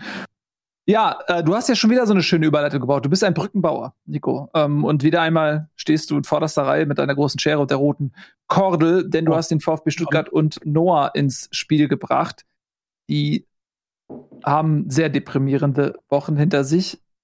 Wir schauen noch einmal zurück zum Spiel gegen Bochum, als sie in allerletzter Sekunde einen Elfmeter kassiert haben und der führte halt zum 1 zu 1 Ausgleich. Da haben sie also zwei Punkte verloren, die eigentlich schon fast sicher geglaubt waren. Dann wären sie jetzt, ich weiß, ist der große Konjunktiv bei 21 Punkten. Jetzt haben sie gegen Hoffenheim gespielt, haben auch dort bis kurz vor Schluss geführt 1 zu 0, haben dann in der Schlussphase noch in Person von Baumgarter zwei Tore kassiert. Sie wieder drei Punkte weg. Dann wären sie jetzt bei 24. Und aufgrund des besseren Torverhältnisses wären sie auf dem Relegationsplatz. Also das waren wirklich zwei Nackenschläge für Noah und den hm, VfB. Wie geht's da jetzt weiter in Stuttgart? Ja, das ist wieder, äh, wo wir gerade bei dem Moralauftrieb gesprochen haben. Ähm, für Augsburg ist das natürlich jetzt der totale Moralabtrieb für Stuttgart dass sie jetzt eben das Spiel nicht nach Hause gebracht haben. Ähm, dass sie auch wieder wie gegen Bochum ganz gut verteidigt haben eigentlich und dass sie das Spiel auch ganz gut gemacht haben und dann immer diese entscheidenden, diese, diese kleinen Nadelstiche in Form von schnellen Gegenstößen gesetzt haben, weil sie das Tempo haben. Das haben wir ja auch jetzt schon äh, mehrfach besprochen. Aber eben, die Leistungen sind ordentlich, aber nicht gut genug, um da Punkte zu holen. Und wenn man dann in den letzten Minuten immer diese Nackenschläge kassiert, dann geht das natürlich nochmal in die Moral rein. Und man muss aber auch sagen, im Vergleich zu vergangener Woche hat sich jetzt gar nicht so viel verändert. Man hat das Spiel jetzt spät verloren, nach ordentlicher Leistung mal wieder. Der Trainer wird weiterhin festgehalten. Ähm, man ist weiterhin auf einem sehr unbefriedigten 17. Rang. Man bräuchte jetzt eine Siegesserie gleichzeitig. Wissen aber auch die Gegner im Abstiegskampf, okay, gegen Stuttgart, da können wir ihnen den Ball überlassen, können selber sagen, dass wir 0-0 nehmen. Also es ist eine ganz, ganz verzwackte Situation und wäre nur hier, er könnte wieder einen sehr emotionalen, sehr traurigen Monolog halten. Ja, das glaube ich auch. Ich meine, vielleicht ist es ja auch einfach so, dass jedes Jahr ein Verein von uns so absteigt. Würde bedeuten, nächstes Jahr ist die Eintracht dran. Ja. Sie fangen ja schon an, dieses Jahr abzubauen. Der geht ja schon bergab. Ist ja nur noch Platz 9 oder 10 oder was das gerade ist. Bedrohlich. Ja, die bauen es schon auf. Auf jeden Fall, die, die, die bringen sich schon in Position. Negatives um, Torverhältnis. Im nächsten Jahr diese Geschichte weiterzuerzählen. Das ist ja so. Das ist wie in der guten Serie, wenn der eine Hauptdarsteller stirbt, brauchst du halt einen neuen. Dieses Abstiegsdrama. Fra Frage unter euch, unter Freunden, wir sind ja, wir sind ja unter uns. Ich habe ja diese verlorenen Wetten gegen Eddie mit äh, Frankfurt vor Werder stehen und sowas alles. Glaubt ihr, ich sollte das einfach demnächst mal wieder anfangen? Oder sorgt das dafür, dass Frankfurt dann die Klasse hält? Naja, aber was willst du denn da wetten? Da fehlt ja ein Teilnehmer. Soll ich, soll ich anfangen? Soll ich anfangen? Hebt, ja? hebt, hebt euch das auf für Bundesliga, das nehmen wir heute auch noch auf. Ähm, Dogsch ist on fire. Your defense is terrified. Das wird, das wird, das wird noch brutal genug. So, jetzt hör auf, Nico. Sonst, man, könnte, ähm, man, könnte, man, könnte noch, man könnte noch kurz erwähnen, dass Hoffenheim mal wieder einen Rückstand aufgeholt hat. Also ich glaube, kein Team in der Bundesliga hat auch nur ansatzweise so viele Rückstände aufgeholt. Das ist auch ein Grund darum, dafür, warum sie da oben noch um Europa kämpfen, weil sie immer mhm. wieder äh, im Rückstand dann auch es schaffen, spielerisch Lösungen zu finden, oder sei es halt über Flügelflanken oder über halt eine Einzelaktion von Baumgartner in dem Fall, der da ein wunderschönes 1 zu 1 schießt. Also die sind, wie du es gerade gesagt hast, Nico on fire. Ja, und äh, vor allen Dingen diese, du sagst es auch, mal wieder ein Rückstand aufgeholt. Es ist nicht nur ein Rückstand aufholen, sondern es sind auch diese Treffer in den letzten 15 Minuten des Spiels, ne? Also Hoffenheim ist da ganz selbstbewusst, was das angeht, dass sie ein Spiel jederzeit, also zum Ende hin, auch noch mal drehen können. Korrekt. Frisches Glas Wasser. Ist das ein guter Wein, den du da einschenkst so? Ja. Schöner Wasserbottich hier. Ja, ja. Prost. Wasser, ne? Hm, Weiß man Wasser. nicht, ob das Wasser ist. Oder? Wasser heißt auf Polnisch, Wodka heißt auf Polnisch auch Wasser. so sieht das aus. Ja, also, ähm, Stuttgart kommt nicht von der Stelle, muss mit zusehen, dass die anderen Clubs da punkten, was dieses Mal nicht so schlimm war, denn Berlin hat verloren, Augsburg nur einen Punkt gewonnen und auch Bielefeld hat nicht punkten können. Sie haben nämlich auswärts in Leverkusen gespielt und diesmal baue ich mir die Brücke mal selbst. Haben 13-0 verloren gegen ein formstarkes Leverkusen, was denke ich auch völlig in Ordnung ist. Dieser Sieg verdient und da war ja Leverkusen an dem Tag einfach eine Nummer zu groß für Bielefeld, eine Nummer zu schnell, ein überragender Wirtz, ein Alario, der schick zumindest tortechnisch gut vertreten hat, hat seine Bude gemacht, Diaby wieder ein sehr gutes Spiel gemacht und das war am Ende des Tages dann einfach zu viel für Bielefeld. Punkt, Cosine. Finde es, finde es total lustig, wenn ich mir solche Spiele angucke, dass es, es wirkt so, als ob da so auf dem Rasen so solche diese Felder eingebaut, wo du Doppelspeed bekommst oder sowas. ja, ja, ja. Wenn du Diaby dabei zuguckst, so, das ist schon unangenehm. Also, da kannst, glaube ich, nicht viel machen. Entweder du, du Bielefeld kriegt sie früh zu greifen, was sie nicht geschafft haben. Und dann ist es eigentlich vorgezeichnet, was in so einem Spiel passiert. Hm. Ja, so sieht's aus. Ja, und ja. ist, glaube ich, nichts Spektakuläres passiert. Es ist einfach ein, das erwartbare Ergebnis. Das weiß man bei Leverkusen ja aber nicht ähm, wie sie ihre Qualität so auf den Platz bringen. Wir sind ja auch ein bisschen launisch diesbezüglich. Und das war einfach Spann wieder ein guter Tag, ja. Ja, spannend finde ich daran eigentlich ehrlicherweise, dass Bielefeld das wahrscheinlich auch keinen Knicks geben wird, sondern die halt auch das abhaken wissen, dass sie die Punkte da sowieso nicht. Also mit Glück holen sie was, jetzt haben sie nichts geholt, alles gut. Aber für die ist ja eher entscheidend, was jetzt hinter ihnen passiert. Und Augsburg rückt näher, Berlin nicht. Also das, sie, die werden, glaube ich, ich glaube, die bleiben drin. Naja, also das ist, glaube ich, jetzt wirklich sehr, sehr schwer zu prognostizieren. Wie Den habe ich jetzt nur rausgehauen. Selber gesagt hast, ne? Es sind ja, dann genau. äh, relativ schnell sechs Punkte in zwei Spielen und die Tabelle sieht anders aus. Sie sind auf jeden Fall mittendrin im Abstiegsstrudel. Sie haben äh, zwei Punkte lediglich auf den Relegationsplatz und das ist natürlich überhaupt keine Position, um sich irgendwie sicher zu fühlen oder gar auszuruhen. Zumal man auch sagen muss, dass ja mit äh, Wolfsburg und Gladbach zwei Mannschaften sich so langsam aus dem Abstiegskampf verabschieden wollen. Das wäre jetzt natürlich auch eine wunderbare Überleitung. Da stelle ich mich mal hin mit einer Schere. Ähm, frag aber vorab, ob ihr noch ein bisschen was sagen wollt zu Leverkusen Bielefeld oder ob ihr bedient seid. Ich möchte nur auch noch mal darauf hinweisen, nächste Woche ist ja Freitag Augsburg gegen Bielefeld. Ich glaube, das ist dann für Bielefeld das, das mega wichtige Spiel. Das hat, ihr habt ja, glaube ich, beide schon gesagt. Ich habe es auch nicht ganz gesehen, halt dieses Bielefeld-Leverkusen-Spiel. Mhm. Aber dass sie jetzt die Punkte holen und dann halt fünf Punkte vor Augsburg sein können, das wird, glaube ich, das wichtige Ereignis. Tobi, ich habe ich hab eine Frage, so wie du das anmoderierst. Freust du, freust du dich auf dieses Fußballspiel auch in der doppelten Nachbearbeitung dann, wenn du es dir in deinem Geheimportal noch ein zweites Mal anguckst, in ja, kleinen Häppchen? Auf jeden Fall Augsburg gegen Bielefeld ist der Grund, wofür ich lebe. ja. Oh, ja, ja. Genau. genau so. Schön. Freue mich, freue mich, dass du da bist, Tobi. Ja, äh, dann gehe ich jetzt diese Brücke, die ich selbst gebaut habe, einfach auch eigenständig rüber. Wolfsburg gegen Gladbach ist auch ein Abstiegskampf-Duell. Ich würde es nicht unbedingt ein Sechs-Punkte-Spiel nennen, weil es dann, dann für beide Mannschaften jetzt nicht so zappenduster und dramatisch ist, aufgrund der letzten Wochen.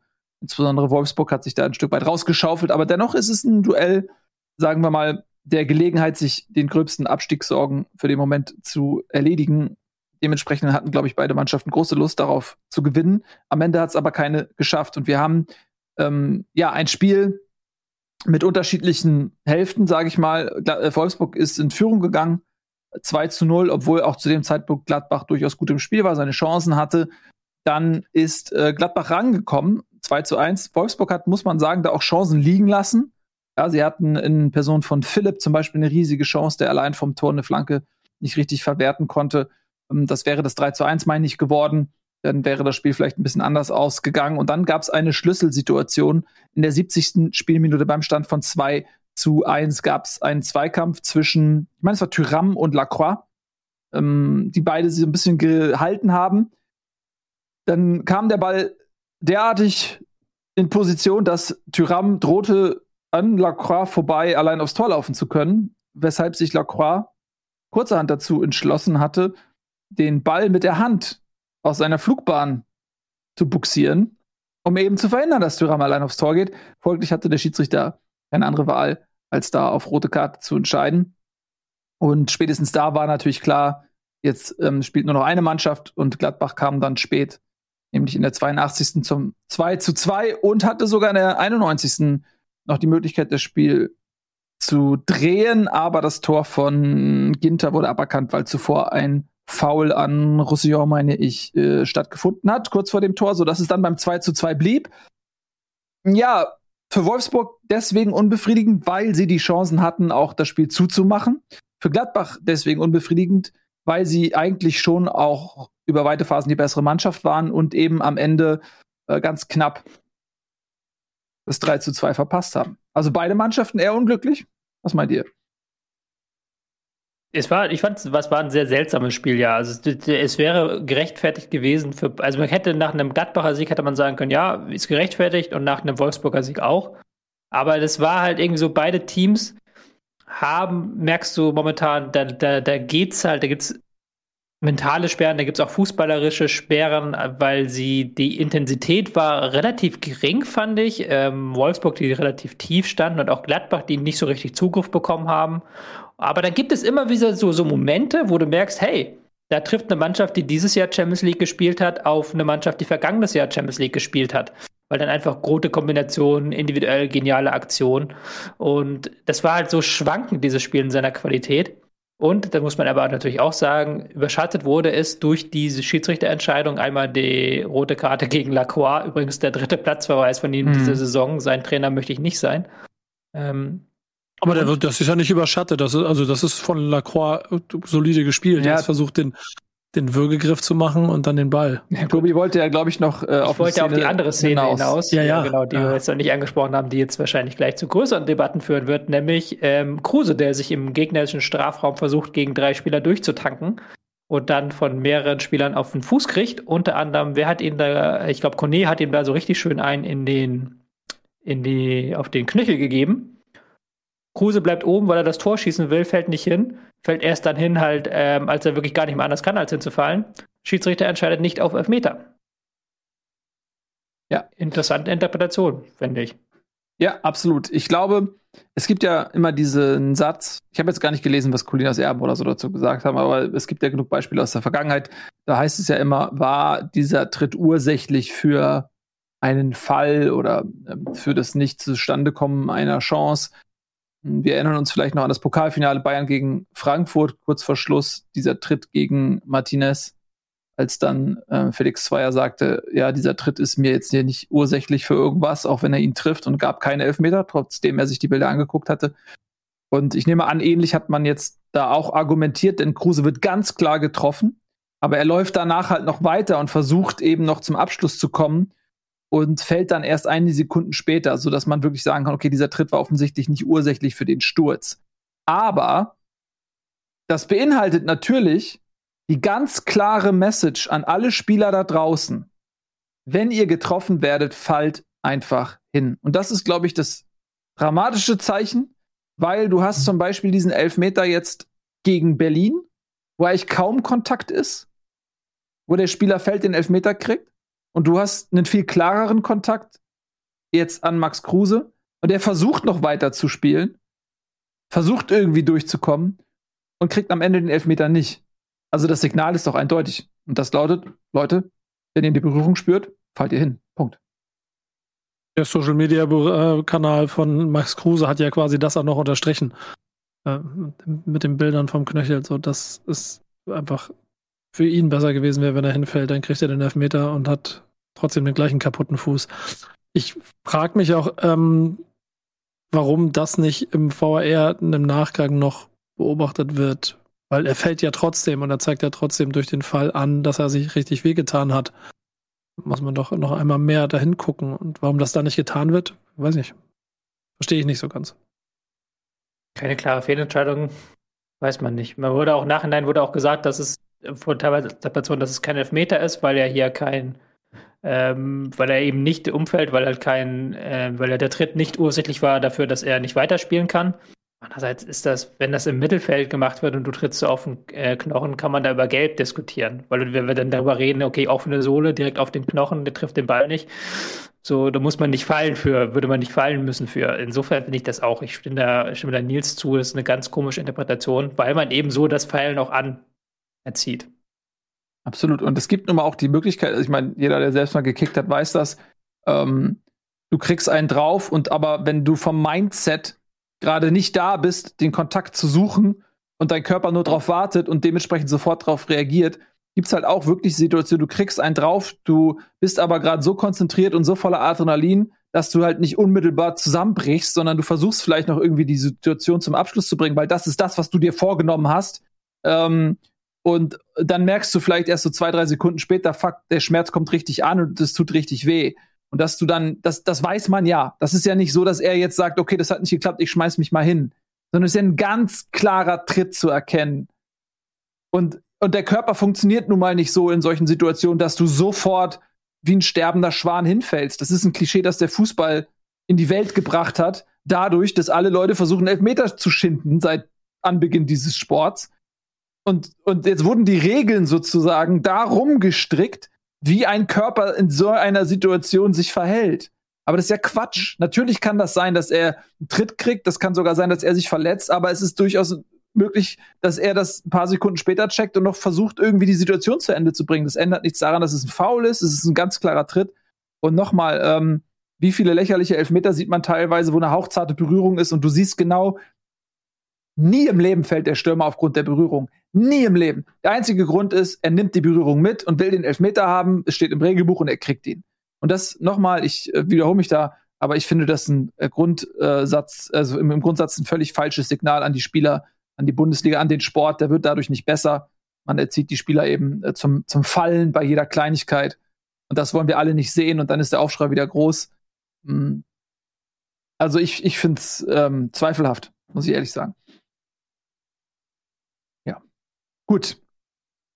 Aber sportlich bleibt es eben beim 2 zu 2. Beide Mannschaften, denke ich, können bisschen ambivalent sein. Ich habe es vorhin schon gesagt, auf der einen Seite sehr unzufrieden aufgrund des Spielverlaufs, auf der anderen Seite auch vielleicht ein Stück weit zufrieden, dass man sich da ähm, peu à peu rauszieht. Gerade Wolfsburg war vor ein paar Wochen noch ganz dramatisch mit drin im Abstiegskampf. Die haben jetzt äh, sieben Punkte in letzter Zeit mal so ge geholt. Ähm, da sieht es jetzt wirklich deutlich besser aus. Und ich denke, Gladbach, die sind ein Punkt schlechter, aber auch die sehen, okay, das sind jetzt äh, vier Punkte plus besseres Torverhältnis auf den Relegationsplatz. Da ist man jetzt nicht in blanker Panik. Von daher glaube ich, am Ende des Tages tabellarisch kann man dann vielleicht doch gerade noch so damit leben. Zumal auch die Mannschaft direkt über den beiden, der VfL Bochum, verloren hat. Und zwar zu Hause mal. VfL Bochum, einer der stärksten Heimmannschaften, holen die meisten Punkte im Ruhrstadion, hatten jetzt aber mit Leipzig, ja, so ein bisschen die sportliche Mannschaft, die sportliche Mannschaft der Stunde zu Gast. Und äh, das war eine schwierige Aufgabe. Und am Ende ich glaube, 82. Minute kam das Siegtor erst. Dann von natürlichen Kunku, einem der Spieler der Saison jetzt schon. Ähm, Hat es nicht gereicht zu Hause, aber es gab durchaus auch ähm, gute Szenen. Also es war ein verdienter Sieg für Leipzig, aber ähm, es war für Bochum trotzdem auch was drin, muss man sagen. Ich wollte gerade sagen, so mega verdient ist immer so eine schwere Kategorie, aber Bochum war auf jeden Fall auch gut im Spiel. Also sie hatten ja dann noch kurz mhm. vorher zwei Aluminiumtreffer. Ja. Sie haben auf jeden Fall es geschafft, dass Leipzig den Ballbesitz meistens nur in toten Zonen ausspielen konnte. Also sie haben es wirklich geschafft, Leipzig über weite Strecken vom eigenen Tor fernzuhalten. dadurch war es ein sehr zähes Spiel und ich muss auch gestehen, mein, mein Blick ist dann immer wieder vom Spiel weggeruscht, weil das war nicht, gerade die erste Halbzeit, die war nicht vergnügungssteuerpflichtig. Da gab es dann, äh, da gibt es dann sicherlich spannendere Spiele. Aber klar, mit der individuellen Qualität, die Leipzig hat, da kannst du dann eben in der zweiten Halbzeit einen Kunku und Olmo aus einwechseln, die ja eigentlich nicht in der Startelf standen, geschont werden sollten. Und dann noch eben diesen Sieg dir durch eine Einzelaktion herbeizaubern. Aber ich finde auch, dass momentan die Spiele von Leipzig, zumindest in der Liga, nicht vergnügungssteuerpflichtig sind. Das ist eher, die sind eher ein sehr behäbiger Spielstil, sehr auf ähm, gute Absicherung der eigenen Angriffe bedacht. Also das ist nichts, wo man, wo ich mich jetzt Woche für Woche darauf freue, oh, jetzt spielt Leipzig gegen Bochum. Das so ist es momentan nicht. Hm, dafür lebst du nicht. Nee, dafür lebe ich nicht. Ich lebe ja. für Augsburg gegen Bielefeld. Hm. Ja. Ich habe dem auch nicht mehr viel hinzuzufügen. Also Bochum musste zu Hause mal federn lassen, aber haben sich eben auch gut verkauft, denke ich, gegen ja. ein Spitzenteam aus der Liga. Ja, ich ja? musste einmal noch fairerweise dazu sagen, dass natürlich äh, Leipzig die Europa League unter der Woche hatte. Da auch ein schweres Spiel, das sie da gut bestritten hatten. Insofern dann halt nicht mit der ersten Tabelle aufgetreten sind. Insofern Bochum auch ein undankbarer Gegner, wenn du in Bochum spielst. Aber auch Leipzig hat da eben nicht das, hat da nicht den letzten Gas nach vorne gegeben, gerade im Pressing. Also das war jetzt kein Spiel auf dem höchsten Niveau. Ja. Bochum bleibt wie gesagt, auf Platz 11 vor Wolfsburg, vor Gladbach. Und wenn sie die Heimstärke durchziehen bis zum Ende der Saison, dann werden sie auch nicht absteigen. Denn sie haben noch ähm, fünf Punkte plus besseres Torverhältnis auf den Relegationsplatz. Also das sieht für den Moment noch ganz gut aus. Sechs ähm, Punkte, oder? Sechs Punkte, ja. Auf Relegationsplatz? Mhm. Stimmt, sechs. Sie haben 29, nicht 28. Du hast recht. Genau. Noch macht es die Situation noch besser für Wolfsburg. Ja, und Leipzig ist eben, das haben wir jetzt schon auch mehrfach gesagt, auf bestem Wege Richtung Champions League.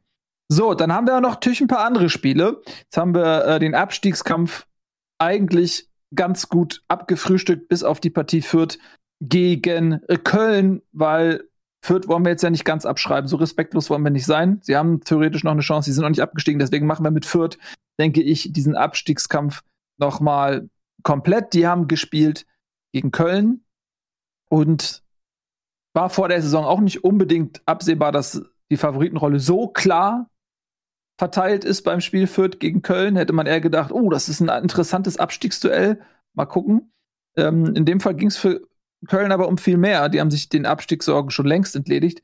Für die ging es darum, sich für Europa zu qualifizieren. Und da muss natürlich eigentlich mit diesen Ambitionen ein Spiel in Fürth auch gewinnen. Sie haben auch 1-0 geführt, aber Fürth hat sich tapfer gewehrt und hat, finde ich, auch nicht ganz unverdient dann noch den Ausgleich geschafft und den auch über die Runden gebracht, auch wenn Köln natürlich vielleicht ein bisschen mehr vom Spiel hatte. Mm, aber unterm Strich würde ich fast sagen, es geht in Ordnung. Was meint ihr? Hm. Also Fürth ist ja eine Heimmacht mittlerweile, ne? Das darf man hm. an der Stelle nicht unterschätzen. Deswegen ist es, glaube ich, nicht so, das klingt absurd, wenn man sowas sagt, fällt mir gerade auf. Aber ähm, fünf, sechs Spiele jetzt zu Hause, die, die, die, die entscheidenden Spiele auch gegen quasi die anderen Teams aus dem Keller gewonnen. Also da, da zeigt sich schon eine Mannschaft, die sich gerade wehren möchte und dass Köln sowohl unten als auch oben, wenn man ihnen so ein bisschen den Zahn zieht, äh, quasi schlagen kann, aber auch mal in Probleme kommen kann oder sich auf Augenhöhe bewegen kann, haben sie ja auch diese Saison auch schon bewiesen. Ähm, ich fand es insofern beeindruckend, dass Fürth zurückkommt und versucht, dieses Spiel noch wieder zu drehen und halt auch da wieder die Niederlage zu vermeiden. Und, ähm, ja, bin, bin insgesamt trotzdem dabei, dass, dass bei Fürth jetzt ein schaulaufender Einzelspieler ist und nicht einer Mannschaft, die noch die Klasse halten würde. Äh, ich habe das Spiel nicht gesehen, muss ich gestehen, aber ich habe die Szene gesehen von Edstone. Habt ihr die auch gesehen? Ja. Der, der Lattentreffer ja. war es ja, glaube ich. Ja, ja, ja. Wo du dir auch denkst im Nachhinein, ey, wenn das Ding auch nur 10 cm weiter unten ist, haben wir das Tor des Jahres. Ja, absolut. Und, oh, so schade gewesen, fand ich. Ja, wirklich, ja. Also das, unabhängig davon, wer da spielt, aber das wäre einfach schön gewesen, das Ding regelmäßig in den Jahresrückblicken noch sich anschauen zu können. Das war wirklich sehr, sehr schön. Vor allen Dingen irgendwie so, so kam, äh, vom Karma her ganz seltsam, weil dieses, dieses Mega-Ding geht an die Latte und dann das 1 zu 0 von Köln war ja so ein richtiges Gurkending, wo mhm. keins halt, keins Flanke irgendwie so durch, durchrutscht und im Tor landet. Ja. Das hätte ich gerne mir andersrum gewünscht, dass die Keins-Flanke halt gehalten wird und das Ding reingeht. Hm. Ja, absolut. Das war wirklich eine sehr, sehr schöne Szene.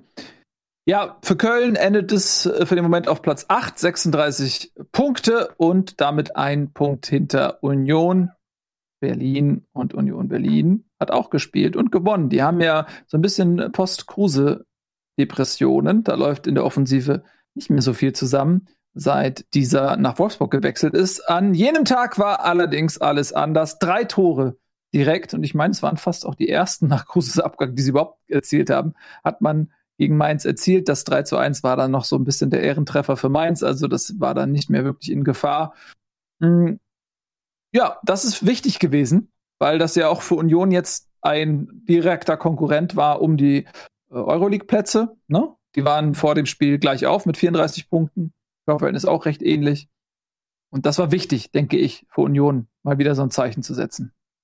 Ja, auch so ein umkämpftes Spiel zu gewinnen, halt gar nicht unbedingt jetzt mit der Riesenleistung zu überzeugen, aber einfach, wie du gesagt hast, die Tore zu schießen, zu zeigen, man kann so ein Spiel, man nimmt diesen Kampf an gegen Mainz, die wie immer natürlich sehr aggressiv im Mittelfeld zu Werke gegangen sind, in Form von Chor sogar ein Stück weit zu aggressiv. Diese gelb-rote Karte hat dann sicherlich noch der Übriges getan, dass sie den Rückstand nicht mehr aufholen konnten.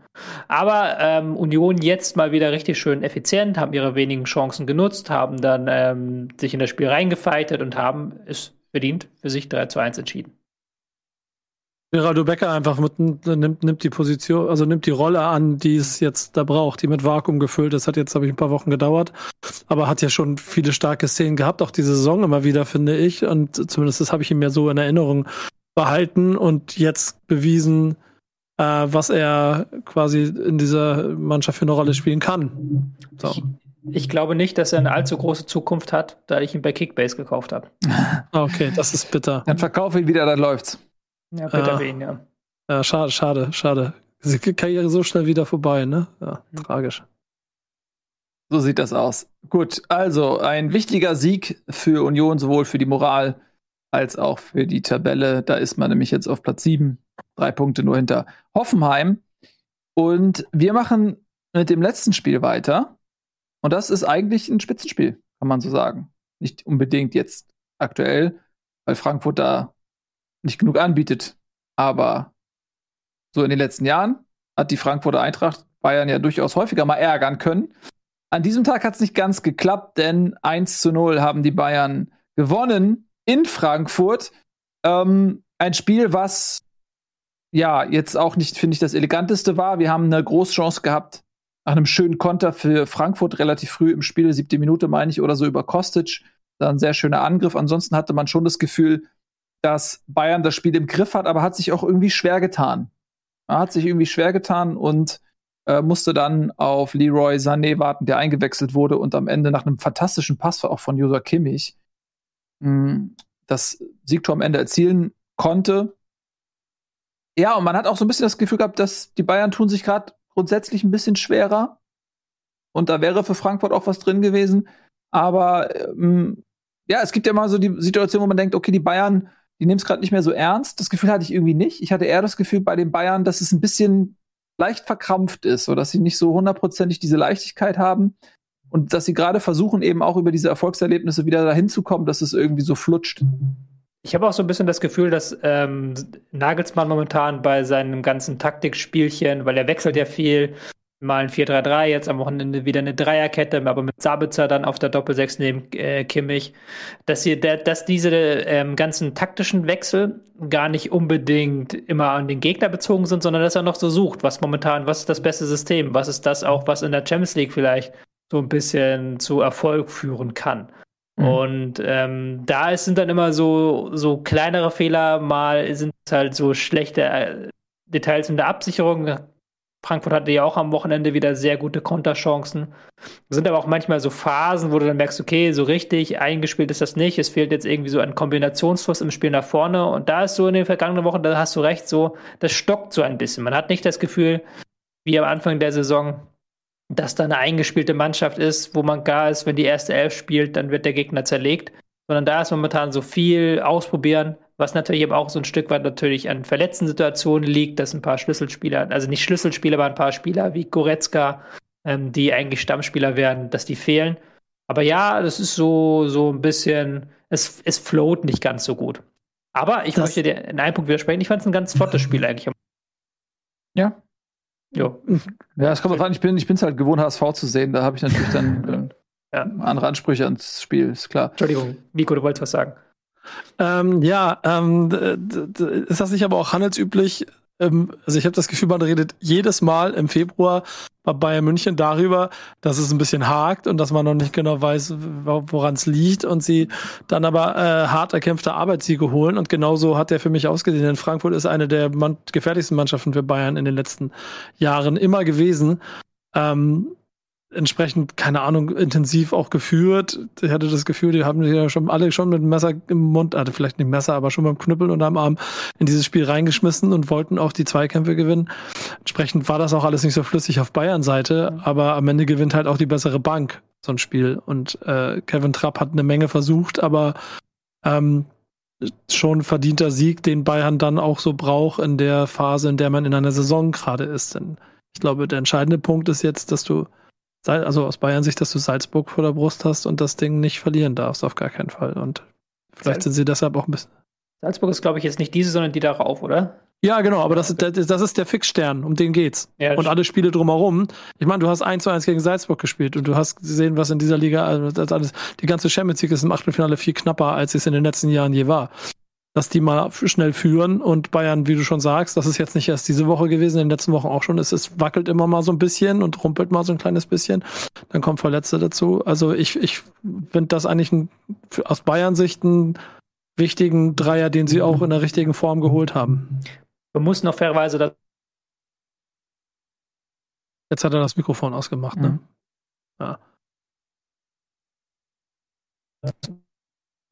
Fummel da nicht immer so viel dran rum. Dann, dann ja, ich meine Arme, ich muss doch mein, ich muss da meine Leidenschaft hier reinbringen. Du wisst doch, ich kann die nicht ähm, ich muss, man muss auch fairerweise dazu sagen, dass Frankfurt ein guter Gegner war an diesem Samstagabend. Ähm, ja. Die hatten, waren ganz gut eingestellt. Ich fand das einen ganz guten Kniff, Kostic eine Position weiter vorne zu stellen, ihn hinten abzusichern durch Lenz, und auch Knauf in die Startelf zu stellen, der ja auch schnell ist, der ja auch ein 1 gegen 1 gewinnen kann. Da hatte man dann so eine guten, guten äh, Mischung aus Kampf im Mittelfeld und äh, Kontergefahr über die Außen. Und ja, also das ist ja so ein Spiel, was, was der Eintracht auch liegt. Und ähm, insofern war das jetzt auch nicht die einfachste Aufgabe für die Bayern. Überhaupt nicht. Man hat auch immer das Gefühl, da kann jederzeit was passieren. Also die Eintracht kann jeder, auch wenn die Bayern schon äh, die überlegene Mannschaft waren. Man hatte das Gefühl, okay, la lass es ein Standard sein oder irgendwie ein Konter oder so. Also ähm, man konnte sich jetzt aus Bayern Sicht nicht sicher sein, dass das am Ende nicht vielleicht sogar noch ein Unentschieden oder mehr wird für die Frankfurter Eintracht. Hm, ja, die blieben immer wieder gefährlich. Auch Standardsituation, äh, ich meine, in Dicker hatte auch mal noch eine äh, gute Kopfballchance und so weiter. Hm, da war ein bisschen mehr drin, aber man muss auch sagen, aus Frankfurt ist so ein bisschen so, ja, was macht man mit der Saison? Ne? Also sie ist ja katastrophal gestartet, auch viele Unentschieden und so. Und dann hatten sie äh, vor der Winterpause auf einmal diesen Lauf, wo sie richtig gepunktet hatten, gefühlt jedes Spiel gewonnen und waren sie da ganz dicht dran, sogar an den Champions League Plätzen. Und jetzt so in den letzten Wochen, ähnlich wie es jetzt auch, ähm, was auch immer du da machst, Tobi, ähm, äh, dass äh, jetzt ähnlich wie in der Hinrunde auch der Rückrundenstart nun gar nicht gelungen ist. Und jetzt wird es interessant sein zu sehen, ob sie ähnlich wie in der Hinrunde jetzt in den letzten Spielen die Punkte wiederholen, ob sich das dann ähm, ja im ganzen Gesamten auch wiederholt und sie auch tabellarisch ein bisschen was gut machen können. Momentan ist es ein bisschen enttäuschend, finde ich, wenn man jetzt sieht nach 24 Spieltagen und der Ausgangsposition, die sie hatten ähm, zu Beginn der Rückrunde, dass sie jetzt neun Punkte hinter Platz sechs sind. Das ist dann schon auch enttäuschend.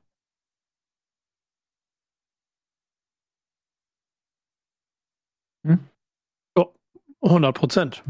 Hatten wir ja vorhin schon, ne? Ja, also, weil ich finde bei der Eintracht, du, du, also ich hatte schon damit gerechnet, ich hatte sie ja auch ähm, in der Saisonprognose auch so ein bisschen als Enttäuschung, weil ich gedacht habe, okay, der ist schon ein riesiger Umbruch bei der Eintracht und da gab es ja auch viele Neuzugänge noch nicht und ich wusste nicht, wer wird noch kommen und was werden das für Leute sein, wie werden die sich einfinden, neuer Trainer und so weiter und so fort. Und deswegen dachte ich, okay, als sie dann irgendwann in der Hinrunde zum Ende so performt hat, dachte ich, okay, jetzt haben sie sich für sagen gefunden. Es wird jetzt weiter bergauf gehen. Die werden sich immer weiter einspielen können mhm. und werden sich da oben auch bis zum Ende der Saison irgendwie ähm, halten und um die Europaplätze mitspielen. So jetzt gibt es halt dann doch wieder so einen Trend nach unten und das kann man natürlich jetzt nicht an dem Bayern-Spiel festmachen, ist klar, gegen die kannst du immer verlieren und wenn du am Ende 1-0 verlierst, hast du eigentlich vermutlich nicht alles falsch gemacht. Also an dem Spiel jetzt lag es natürlich nicht, aber auch eben in den Wochen davor, sodass ich so ein bisschen wirklich unschlüssig bin, wohin die Reise gehen soll mit Frankfurt.